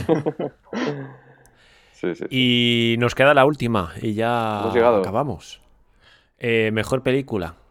Eh, pues los, los nominados son The Father, Judas and the Black Messiah, Monk, Minari, Nomadland, Promising Young Woman, Sound of Metal y The, y The Trial of the Chicago Seven. Yo vuelvo a decir que lo tengo clarísimo y aquí es que incluso apostaría, no lo sé. Después igual sale mal, pero sí, sí. O sea, para mí sería Nomadland sin duda ninguna. O sea, la mejor película de este año y de bueno es que es una peli- de las mejores películas que he visto nunca no sé no sé por qué me ha llegado tanto Bueno, bueno. igual es por las imágenes evocadoras que hablábamos antes no pero para mí sería esta A mí me cuesta porque en realidad me faltan películas, me faltan bastantes películas para poder hacer un juicio global. Es cierto Mm. también que desde que hay esta costumbre de nominar tantas en esta categoría, pues cada vez es más difícil. Eh, pero bueno, en realidad, os lo digo de verdad y siempre dentro de lo que he podido consumir, eh, me ha gustado mucho el juicio de los siete de Chicago. Me gusta mucho su reparto, me gusta mucho el guion, me gusta mucho el tipo de dirección que ha hecho Aaron Sorkin. Y al final me parece una película coral que, bueno, puede gustar. También es, además, hace al común de los mortales, como, como comentaba con lo de Collective o, u otras cosas que, que están premiadas este año, no, no, no sabíamos esto. Yo no lo sabía. Y, y siempre esta, mm, bueno, esta mm, función adoctrinante que tienen esta clase de premios, creo yo, no adoctrinante, sino, sino sí, eh, Reveladora o que te cuente un poco la historia efectivamente, sobre a todo su manera, pero ser- bueno, una historia real. Divulgativo. eh, divulgativo es que, el que se haga término. una película sobre Mucho algún más adecuado, tema. Jero. sí. mucho más adecuado, sin lugar a dudas. Yo creo que es una película bastante completa, una película buena y que encima no. También ese, ese uso del, del humor en ocasiones que hace, me parece que, que funciona muy bien como, como película y, y me, me gusta mucho. De verdad que creo que es una película bastante, bastante buena. A mí me sorprendió para bien también. De sea, verdad que sí, ¿eh? Y fui muy perezoso. Lo que comentabais antes de tenerlo en la lista de Sí, reproducción. yo también. Esperar. Tardé esperar, mucho y cuando la vimos eh, dijimos, joder, y- pues y al final no... me A parece me- que- a- El tema como que no nos llamaba y A después mí me pasa está muy, buen- exactamente muy lo mismo. contado. Creo que la película se estrenó en Netflix en octubre y yo la vi en Navidades. La tenía Sí, en la lista y es como, "Ah, es de Sorkin, la tienes que ver porque a mí Sorkin. claro. Yo la vi hace poco, hace tres meses o dos. Pues sí, y no sé por qué. Igual es porque el tema de entrada dices, bueno, sí, ya hemos visto películas históricas con juicios y con, Hmm. ¿sabes? Suena un poco a, esto ya lo he visto antes y al final no, no yo no había visto una película No, eh, así, digamos, que, que sea tan clásica, porque Sorkin es, hace un cine muy clásico eh, y al mismo tiempo tan actual en su, en su lectura sociopolítica y como, como decía Borja, eso es, eh, aprendes sobre un hecho histórico que se te había escapado totalmente y que es ultra relevante, sigue siendo eh, eh, increíblemente relevante. Eh, ayer, bueno, yo, yo siempre, cuando. Esto es una fricada, voy a quedar aquí como un, como un niño de rata. Pero Bueno, Bueno, cuando, cuando llega la temporada de los Oscar, yo siempre hago todo lo posible por ver al menos las candidatas a mejor película. Y, y siempre al final, bueno, voy elaborando como un ranking de cuál es, de menos a más, cuál es la que más me ha gustado. Y hasta ayer, el juicio de los siete de Chicago era la que estaba arriba del todo. Oh, Eh, me falta pero viste The Sound of Metal. Claro, me faltan por ver The Father, eh, Minari y Nomadland y tengo la, la esperanza de que Nomadland también esté muy arriba. Pero vi Sound of Metal y como ya me auto-spoileé antes, hace una hora, eh, me voló la cabeza eh, en, en todos los Mm. sentidos.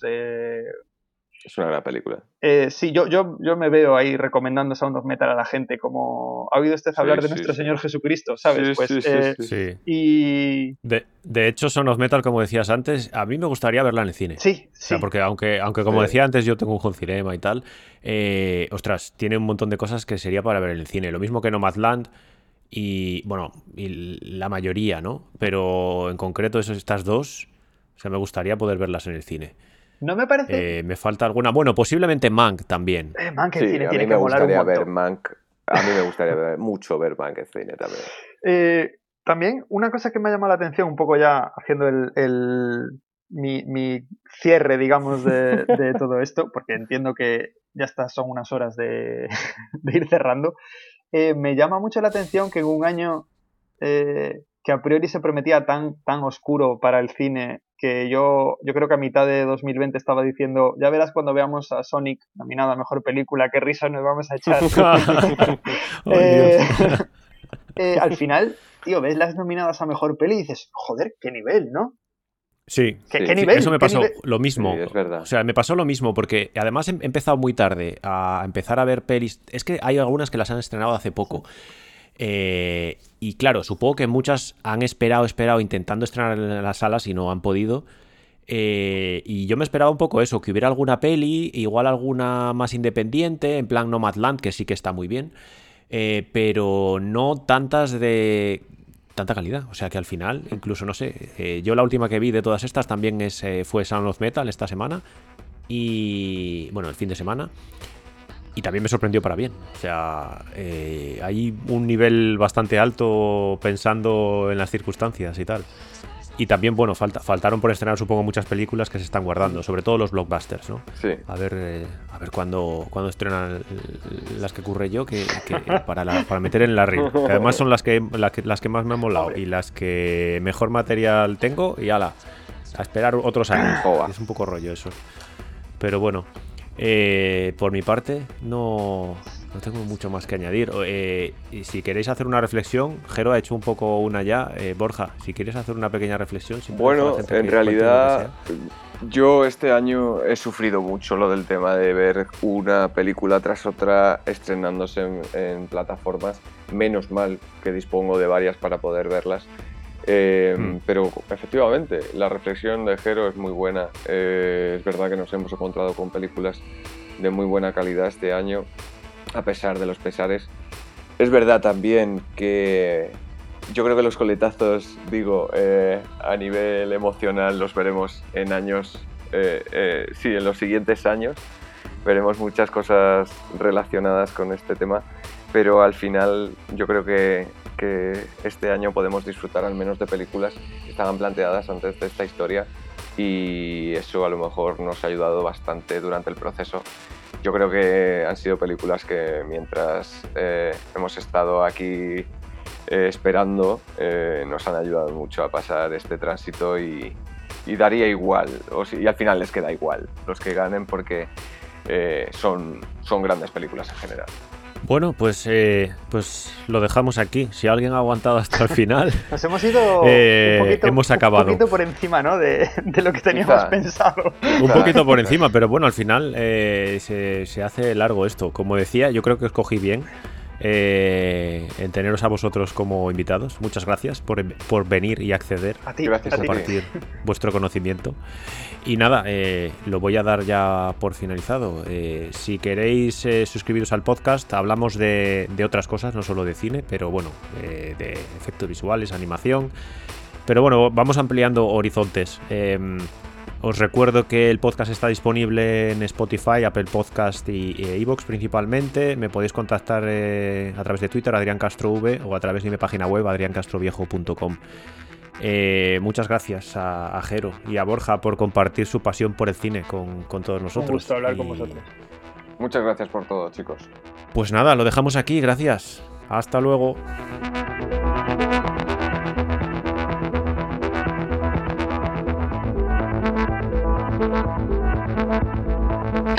Ask you to look away.